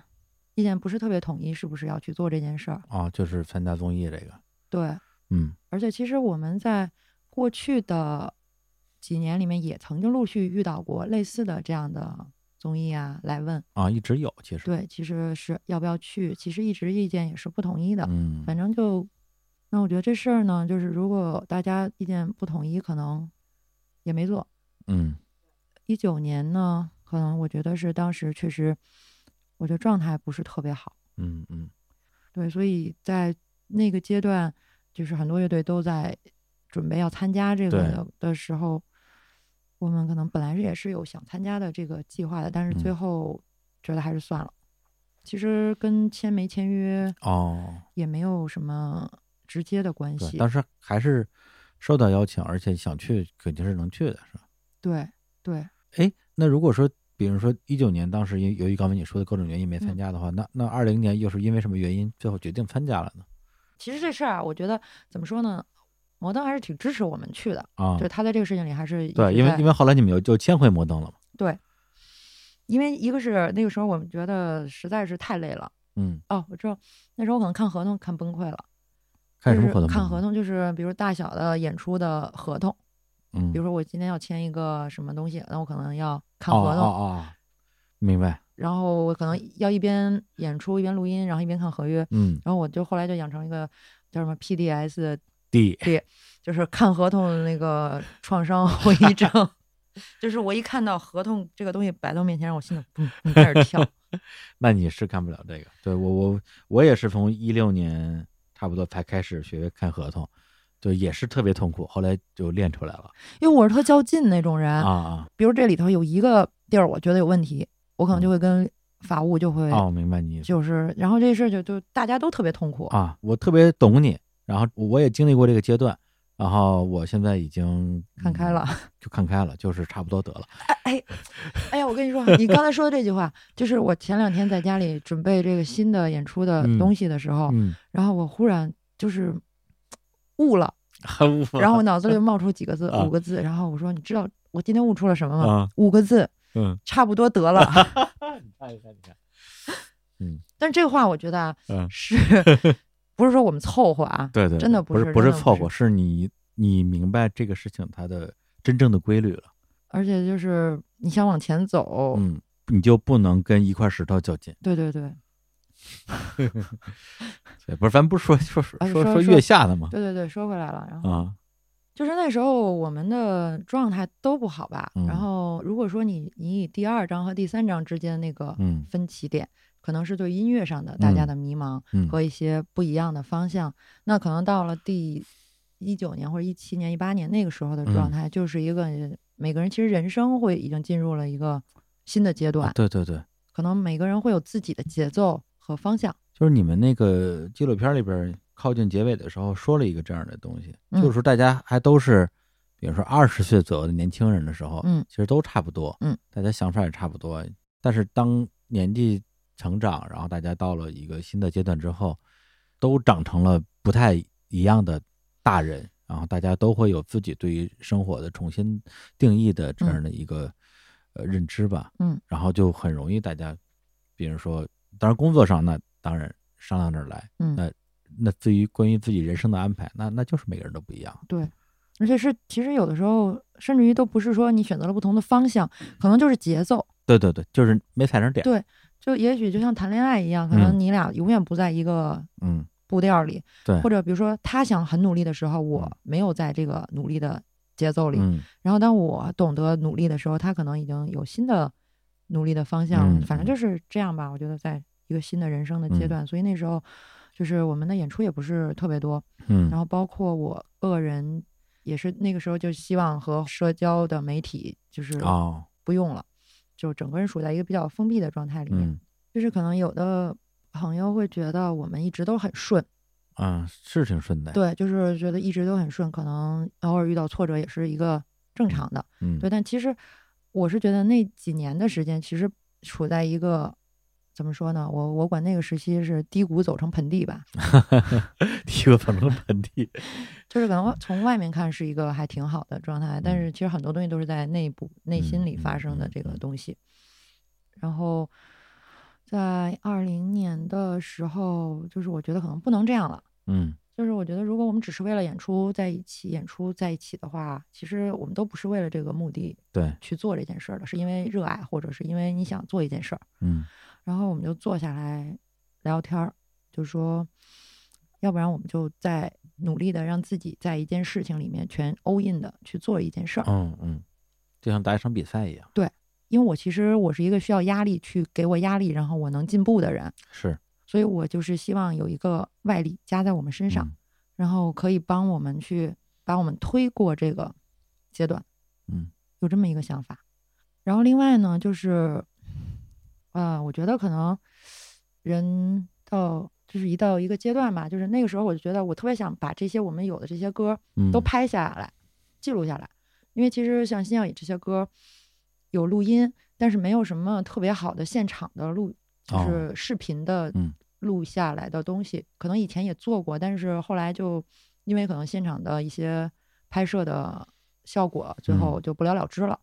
所以其实我觉得特别想有一个很好的记录，就跟比如说我妈出去旅游老要拍照似的，就是她就老想把自己拍下来。那嗯。我其实可能也那时候就是想，我想给这些歌一个特别好的大舞台，特别嗯。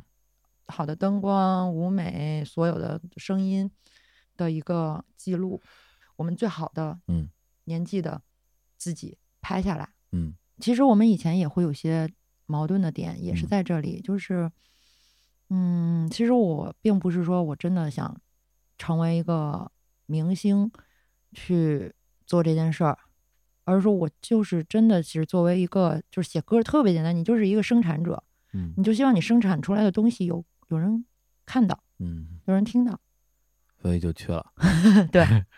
过程就不细聊了，我们就直接跳到结果了。对，啊结结果就比较比较，你会怎么形容这个结果呀？嗯，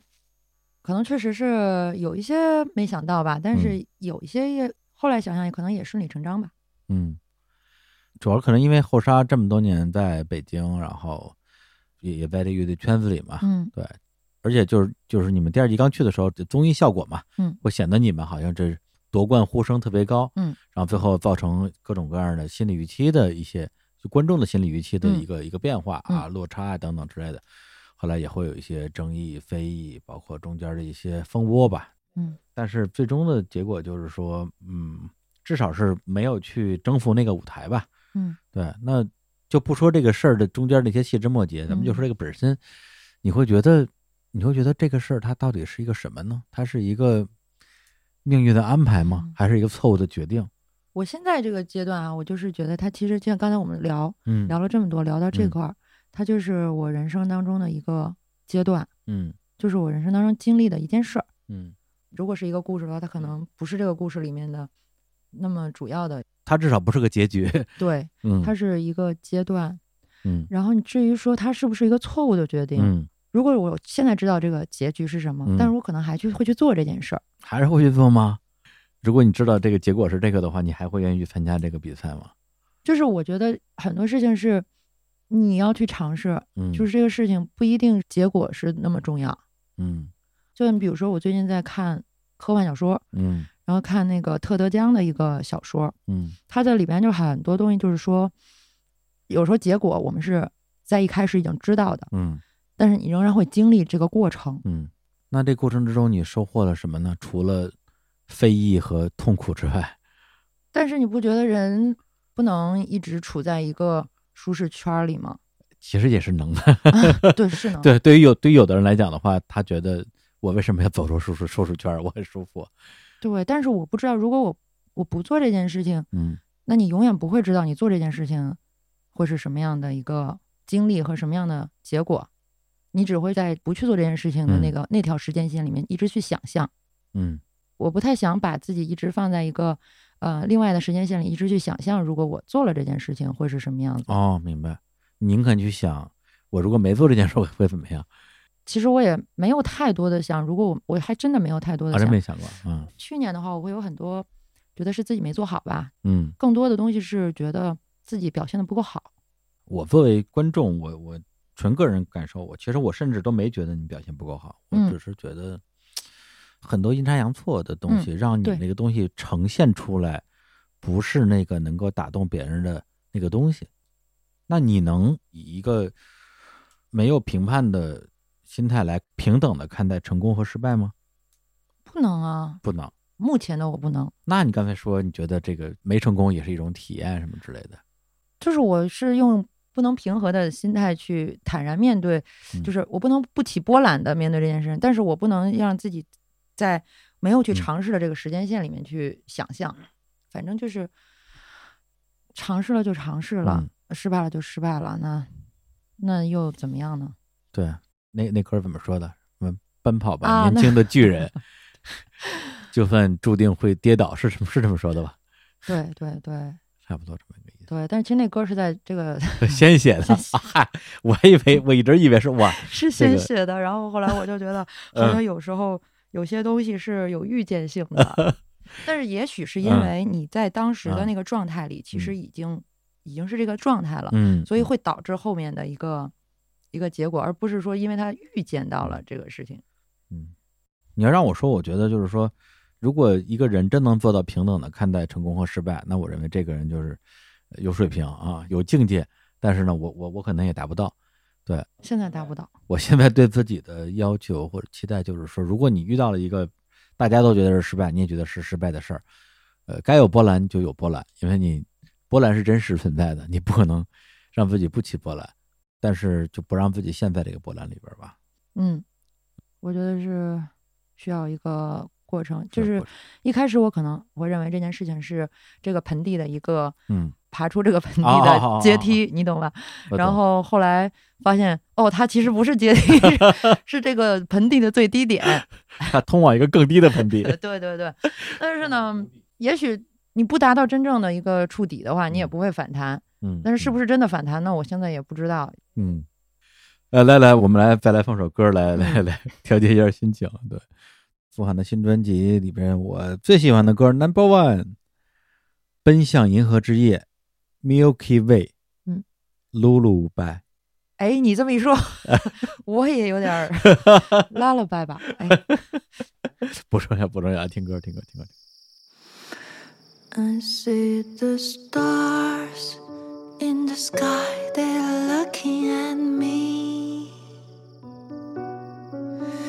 And I'm looking back to the Milky Way.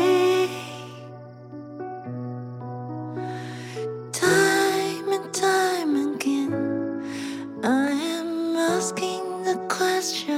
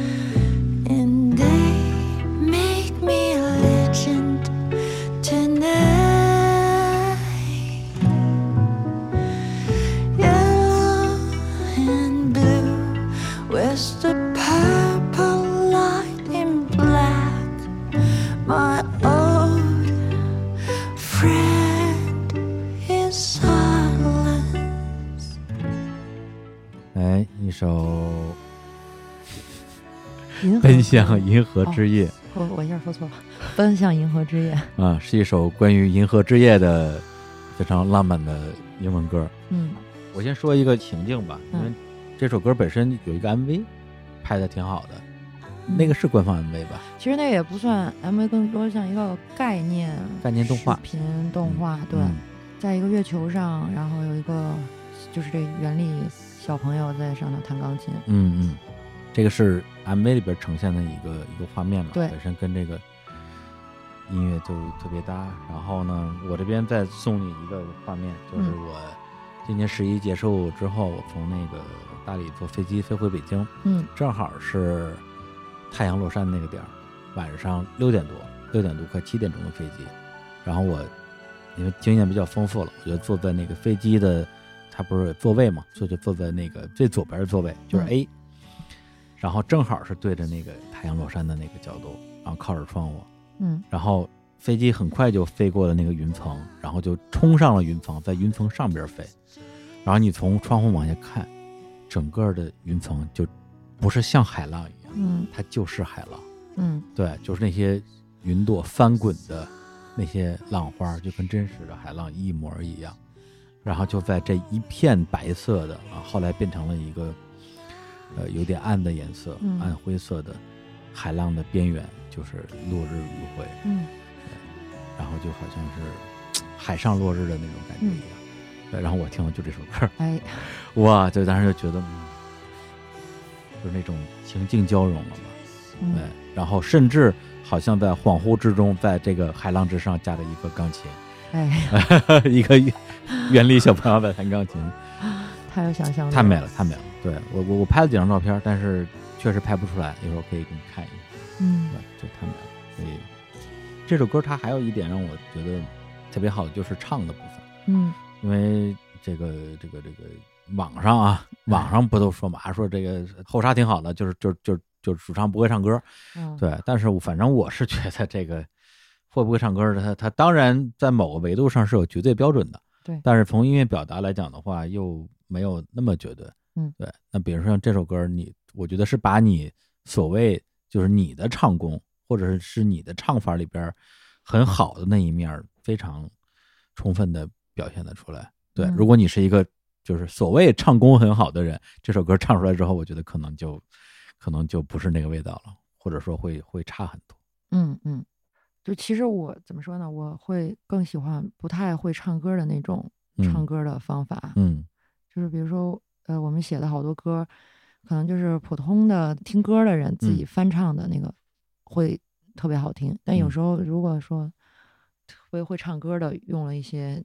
技巧，嗯。就会觉得很很奇怪，好像这个歌它不是这样的。哎，我这么说也不是特别有立场啊，没事儿，说呗。就是可能就是比较喜欢这种不太会唱歌的感觉，嗯。就是我可能更想让他让音乐像一个一个人在说话，一个普通的人在讲他的故事，嗯就是这种感觉，我比较不太能接受。比如说，年轻的朋友，就是这太有意思了。就是每一个字都特别在那个、嗯那个里边嗯。我是觉得，无论是你觉得这种演唱的状态是最舒服的，或者是最理想的，嗯，还是咱们退而求其次说，我我只能唱成这样，那我就用我的这种唱法的特色吧，嗯尽量的去表现这首歌的，甚至我围绕我的唱法来写歌，嗯，我觉得都没问题。那别人说、啊，你你你别跟我扯这些没用的，你就是在你就是在给自己 我就是唱的不好，你就唱的不好，你就是唱的不好，还给自己找理由。嗯，你管他怎么说呢？那那是他的事儿，跟你没关系。嗯，对啊，反正我是觉得这首歌唱的唱的好。我说完了，嗯，我也觉得唱的挺好的。对啊，真是。就是我其实觉得是我们应该有不一样的唱歌的方嗯法和审美上的一个听觉的习惯，不是嗯所有的歌都是只有一种表达的方式。是呀，嗯，那个你好啊，啊，对，时间线，时间线终于追上了，差一点就追上了。然后就到了，就到了今年啦，就出新专辑了。嗯，就是关于新专辑很多东西，我们刚才都已经已经聊完了啊，就嗯是包括去美国录音，然后为什么嗯是这样一个状态。所以后海大鲨鱼这个乐队解散了吗？没有啊。对，这个其实嗯就是，比如说我出了一张专辑，就会有人在评论里嗯问是要单飞或者怎样嘛。嗯就是其实我觉得这个事情不是只有一个答案，就是人只能做一件事儿，嗯我们可以有很多的选择。嗯然后我可以在做乐队的同时，我也可以拥有自己的分裂的另一个人格。对，而且这个东西它并不是一个多特殊的事儿，对，全世界太多乐队特别正常的都是这样的事情。然后可能有的人做了一段自己觉得，比如说我看电影里那皇后乐队那个，嗯他好像后来又回去了。啊，好多，包括那个布乐的那个主唱，对，他也出了好多个人专辑对，然后包括 Radiohead，他啊，也、对他们主唱也是他也自己在做，就反正挺多的嗯这种方式的。嗯对，所以就是一个状态，嗯。我可以在做后海大鲨鱼的同时，然后我有另外一个不嗯。同的人格，然后他想去做另外的事情，那我就让他去做。其实怎么说呢，这个原力女孩她并不完全是我，嗯。可能是我把我的一部分东西投射在她的身上，但她有很多的未知的部分，不是我的部分。嗯。而且，比如说我之前最开始只是用摄影在表达它，后来我发现我可以用音乐去表达它。再后来我我开始玩那个 VR 的眼镜，嗯然后我发现原来虚拟世界是如此的宽广，嗯，网络是如此的宽广，然后我就发现了新的一个途径和领域去把它扩充，所以其实它就像一个我的一个软件平台，然后我可以在里面去装不同的软件，让它去有不同的方向。所以某种意义上可以认为，园林女孩是你的其中一个面相，嗯甚至是一个虚拟形象。对啊，这张专辑是园林女孩的个人专辑。对然后我会在现场去扮演她，嗯然后当我去戴上我的假发变成她的时候，可能嗯我的人格也产生了微妙的变化。哦，我觉得这其实也挺有趣的，因为比如说你在《后海大鲨鱼》的 MV 或者很就是我们的舞台上看到的我，往往是这样的一个状态，对吧？但是当我比如说在那个自行车歌王里面，我觉得我是另外一个状态，嗯。然后我挺开心的，嗯。然后我就使劲蹬自行车，冬天特别冷。我那个拍那个那个歌，其实就是从去年，啊、结束之后，嗯。就是所有的节目结束之后，嗯、然后休息了大概一段时间，我去了敦煌，哦，还不是我让你去的，对我就去那儿 待了一个礼拜吧，嗯，然后又回来就开始拍自行车歌王，啊，从九月开始到十月、十一月，嗯。然后逐渐天就越来越冷，越来越冷，嗯，所以这整个过程我就一个字儿，就是冷。就是拍 MV 的过程是吧？就是我穿那小 T 恤，啊。然后那个短裙子，在故宫边儿上啊。来回骑自行车，这是怎么说呢？一个是它其实就是我在乐队之外的一个身份，嗯。然后另外呢，其实也是我觉得乐队整个在去年的这一年当中，其实是经历了一个高压的一个过程，对，重新变成了一个新的团体。因为可能在之前我们的组合方式是那样的，嗯但是现在是一个重新的方式。但我觉得这也是一个新的新的三点零的一个状态。嗯我们会在这个状态里面去重新开始做很多的新的音乐，但我觉得这是需要时间的。对，就下一个版本的后代鲨鱼，对，我觉得就是一个过程吧。然后嗯包括王静涵也特别支持我去做我自己的东西。你做什么他都会支持的。对，他就说，他就说你就放心的做你的嗯东西啊，然后呃，我们也随时想做什么东西，我们也可以一直一起做啊。嗯嗯然后包括王子，其实我们是逐渐在互相了解。比如说，因为以前其实，在音乐上有些东西没有一直是一起创作那种嗯过程，所以现在就是我更了解他是一个什么样的状态。也是，其实乐队很多东西是一个时间的默契，嗯就好像说你一个队伍出去打仗，你们经历过几场战斗，对。那你们是一个什么样的团体？或者说经历过这些，因为现在后台鱼的这个阵容跟之前也比较大的变化嘛，嗯对，等于说吉他手跟鼓手都是相对比较新的嗯这个，咱们就就合作伙伴吧，嗯，其实有了去年的那个经历也，包括这两年所有的这些历练吧，再加上现在也也有很多演出、音乐节之类的，对，就是这个新的后代鲨鱼还更像一个乐队嘛，其实我觉得比之前会更好，就嗯是比我们在二零二零年之前嗯会更好。就是其实大家不光是舞台上的人，嗯，包括我们台下的团队，嗯从声音到灯光到视频，我们是一个现在一个更完整的团队。就是我们可能一起出去的时候，我们这个所有的人是一个，就是大家都特别有默契。嗯每一场演出下来，其实都像你做了一次比赛或者是一个一场战斗，嗯，你们之嗯间的关系会更紧密。是因为我之前可能就是对国内的乐队很多，我可能也第一，我我这个人反正属于那种比较需要距离感的那种听众吧。一般我就是听歌，嗯，不太会去主动了解人的状况。了解的话呢，也也像很多的比较通俗的歌迷一样，就是主要是就认主唱，主唱及乐手，就这样，其实对对其他人很不尊重。但是可能嗯确实记不住那么多人。但后沙确实是我第一个，恨不得是第一个，就是这几个人都记得特别清楚的这个，就咱们国内的乐队。然后刚才也说了，也都特别喜欢你们的，至少展现出来的那种那种那种状态吧。嗯，对。所以前段时间，一个是看那纪录片，一个是你们有首歌叫《时间之间》嘛，嗯，那歌也有一个拍的特别好的 MV，嗯，走在海边放那个烟花，嗯，然后曹普举着那个大旗子站在海里，我嗯看的时候，其实我自己心里会有很多澎湃的感觉，就是去去想象那个时候你们的时候的那个那个状态，对，五年正好五年前嘛，然后也也会有一种说作为一个普通听众、普通歌迷的那种说啊，就是时间能够永远留在那个地方该多好啊！就是乐队的成员也还是这几个成员的感觉，对。但是很多时候，嗯，事情就是事情就是会往前走啊，对，就是我们可能就要接受这种这种流动的变化吧。对，可能这首歌对我来说是，嗯，这些歌里面最特别和最有最重要的一首歌。嗯，啊，对，说这个我想起来就是那个演唱会，演唱会，嗯，演唱会最后再说一下，十月二十八号，北京糖果 Live 三层，嗯，然后晚上八点十五是我的新世纪人类浪漫主义的专辑的专场，也是在北京的第一场我个人的演出。然后怎么说呢？我以前老是觉得自己是一个那个音乐人，老不好意思去太多不 好意思去推销自己。然后其实最近就是自己特别想得开，你比如说看好多 UP 主都特别啊，做完了自己的视频，就说大家一定要一键三连一，键三连，转发、投币、点赞。然后我其实做完这张唱片之后，我是觉得啊，做一张唱片真的太不容易了。嗯，然后我就做完之后，觉得到哪儿我就特别说，希望大家可以去关注我的音乐人，嗯，因为我其实现在也有一个自己的网易云啊、QQ 都会有哦这样的我自己的音乐人，然后就是音嗯乐人傅涵，对，所以欢迎大家去关注，然后评论、点赞，一键三连，对，一键三连。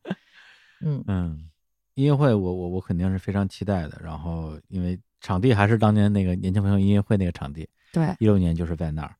然后，所以你那个橙色的那个头发是假发是吗？对哎呀，我还我还以为你是我以前是那个颜色的，啊，然后后来我觉得快秃顶了，不能染来染去，因为那个东西就是你两个月之后它就会染长出黑色的，对啊然后你要一直染，一直染，一直染，我特别接受不了，就是啊呃，比如说现在啊 现在李叔这个长出了很多啊，啊好好，就是我啊会就是难受，难受难受。对，然后就会让它一直染，一直染，嗯然后就会觉得好像 要秃顶了，我一会儿戴个帽子，整不让你难受。后来就染回黑色的了。嗯但是其实这样挺好的，就是我希望变成另外一个人的时候，嗯我就戴上那个假发，嗯然后就变身了。嗯比如说那个，哦，我上街的时候，只要我不化妆，其实也不会有人认识我。嗯，然后也就相当于是那场演唱会也是嗯园林女孩的这个个人专场音乐对，其实主要是她，嗯然后我只是去扮演她的一个角色。对，然后这场演出，呃，我也请了特别厉害的音乐人来表演这场演出。嗯嗯然后吉他手、贝斯手和萨克斯风都是特别优秀的爵士音乐嗯的演奏的音乐人。然后之前其实我们也有合作，嗯然后嘉宾的吉他手是王子，哦对我觉得他其实是一个特别有才华，然后特别有自己的情感的这种演奏的吉他手。对，然后所以其实这是一种比较有趣的混合的这样一种嗯现场的状态，就是我们有很爵士、很即兴的部分，然后也会有很乐队的或者偏向摇滚乐的这样的一种吉他的声音在一起。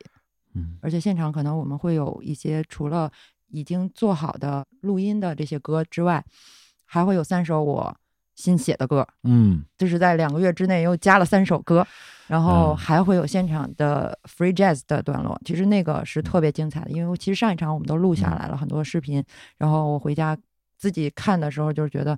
几位音乐人的表 演实在太精彩了。我觉得 即使是为了看他们的演出，嗯也应该来看。你来解释一下为什么要写分手新歌这件事儿？因为作为一个新人，我现在只有一张唱片，然后嗯这一张唱片呢，嗯，歌儿加在一起，可能对于一个专场来说会嗯稍微有点短，嗯所以呢，我就又加了嗯，三首歌。这里边重点是在于这个演唱会里面不会唱后海大鲨鱼的歌。哦，是这个，对呀，你要有后沙的歌的话，你就不会缺歌了呀。对，但是我觉得，因为这是一个新的尝试和一个新的项目，，对，是他的是他的音乐会音乐会，对，不能唱你的歌对。如果说，嗯，对，不能唱，嗯对，但是其实新写的这三首我也挺喜欢的，可能嗯后边演完了之后有时嗯间也会把它录出来，嗯，然后又是三首完全不一样风格的歌，太好了。对，然后现场我可能除了会演出之外，我可能也会做一些对于这张专辑的制作，还有一些嗯概念的一些介绍。嗯，嗯，对，其实上一场也也是有这样的一个部分。怎么说呢？就是因为我觉得现在音乐人，你可以表达自己做音乐的这个过程和嗯这个状态的机会其实不多。嗯，越来越少了。而且对，从去年后来，我就是觉得，嗯、虽然我想拍，把自己的很多歌都拍下来，没能成型这个、嗯这个 想法，然后那我就不如自己拍吧。嗯比如说我在一些录音或者干嘛的时候，嗯。我都会记录下来这些哦。东西，然后后面我演完之后会把这场演出的视频也剪辑出来，嗯，和之前的录音的过程很多东西做成一个纪录片。哦，当然没有两个小时那么长，因为素材很多是就是我自己拍摄的，对，但是我希望就是把它们弄出来，然后我觉得也并不是因为这是一张多么伟大的专辑，而是因为我就是想分享一下，作为一个普通的做音乐的人，嗯那我想做一张唱片，我做一场演出之前，中间我都会干什么？我都会纠结或者嗯较劲或者焦虑在哪些事情上。嗯然后就是一个分享的时代，然后做自己的 UP 主，我的视 频我做主。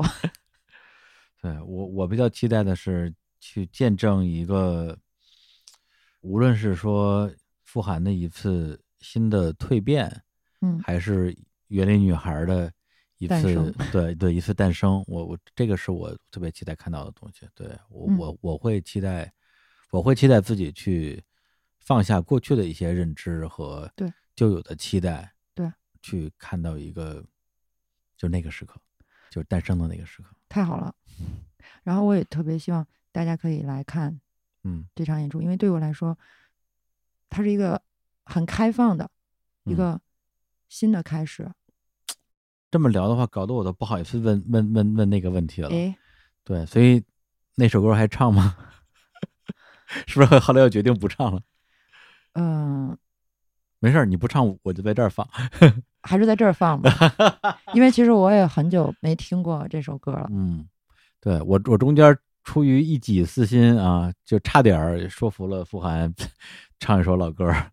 那个时间之间，你刚刚提到这首歌儿，嗯嗯，我觉得留一个悬念，嗯也给我自己留一个悬念，因为这件事情我也还没有、啊，没有想好。你再想想啊，对，但是如果说乐队的歌我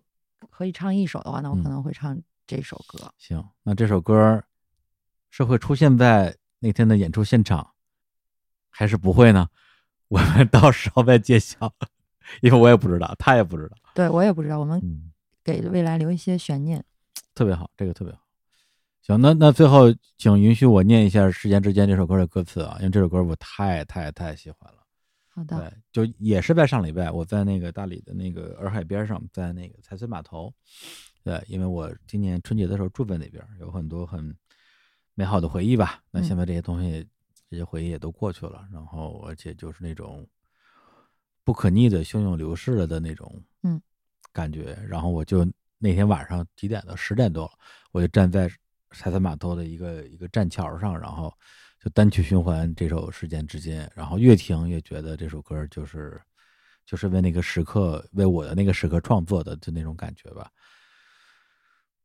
忽然之间，我们站在时间之间，多么希望这一刻可以永远。忽然之间，你把那火把点燃，这一夜之间就变成了灿烂永远。对，就这个词会让我想到很多，比如说你们之前拍那个这首歌的 MV 里边的那些，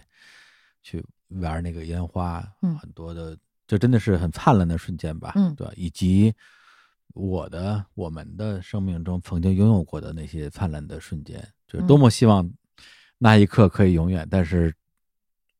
正因为他那一刻不能永远，所以这种希望才是一个很很，我我甚至觉得这种希望也是一个很很壮丽的东西。然后还有就是副歌部分，就让他们来，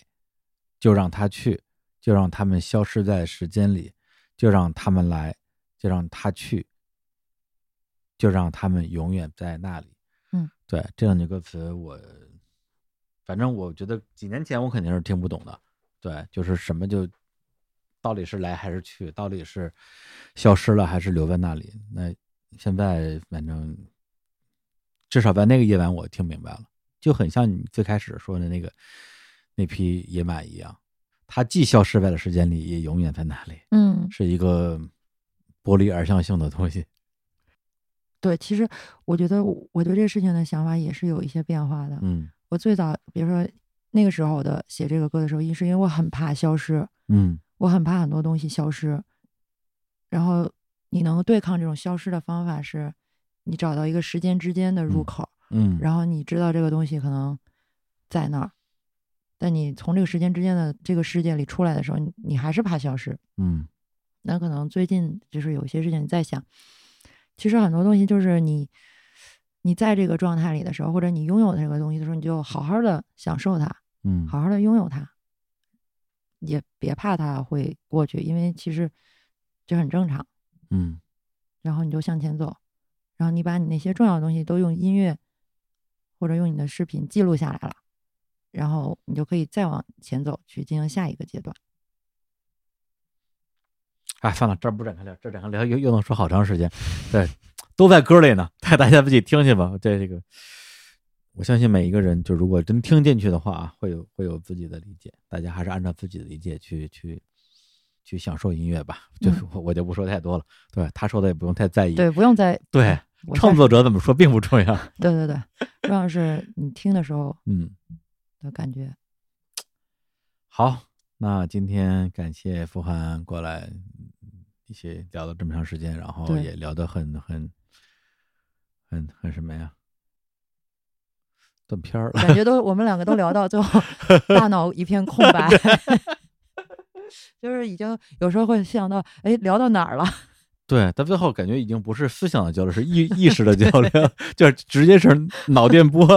对对对，大脑空白了。哦嗯，也谢谢李叔，然后谢谢大家可以收听到这一期节目。对对，谢谢嗯谢谢。对，而且这期节目也是我所谓的所谓的复出之后啊、嗯录制的第一期节目，呃太荣幸了。对，也特别开心这个这个过程。嗯，好的，那最后我们就在这首《时间之间》里面来结束这期的节目。然后大家有兴趣的话，在北京的听众也可以去买票，然后在十月二十八号的晚上啊，北京的糖果三层去看原力女孩的演唱会，然后现场也会见到我啊，我也会跟大家那个打招呼。嗯哦，大家记得关注我的音乐人，爱你们哦。好好好好好，关注关注，现在就关注。好的，跟大家说再见，拜拜，拜。拜。嗯。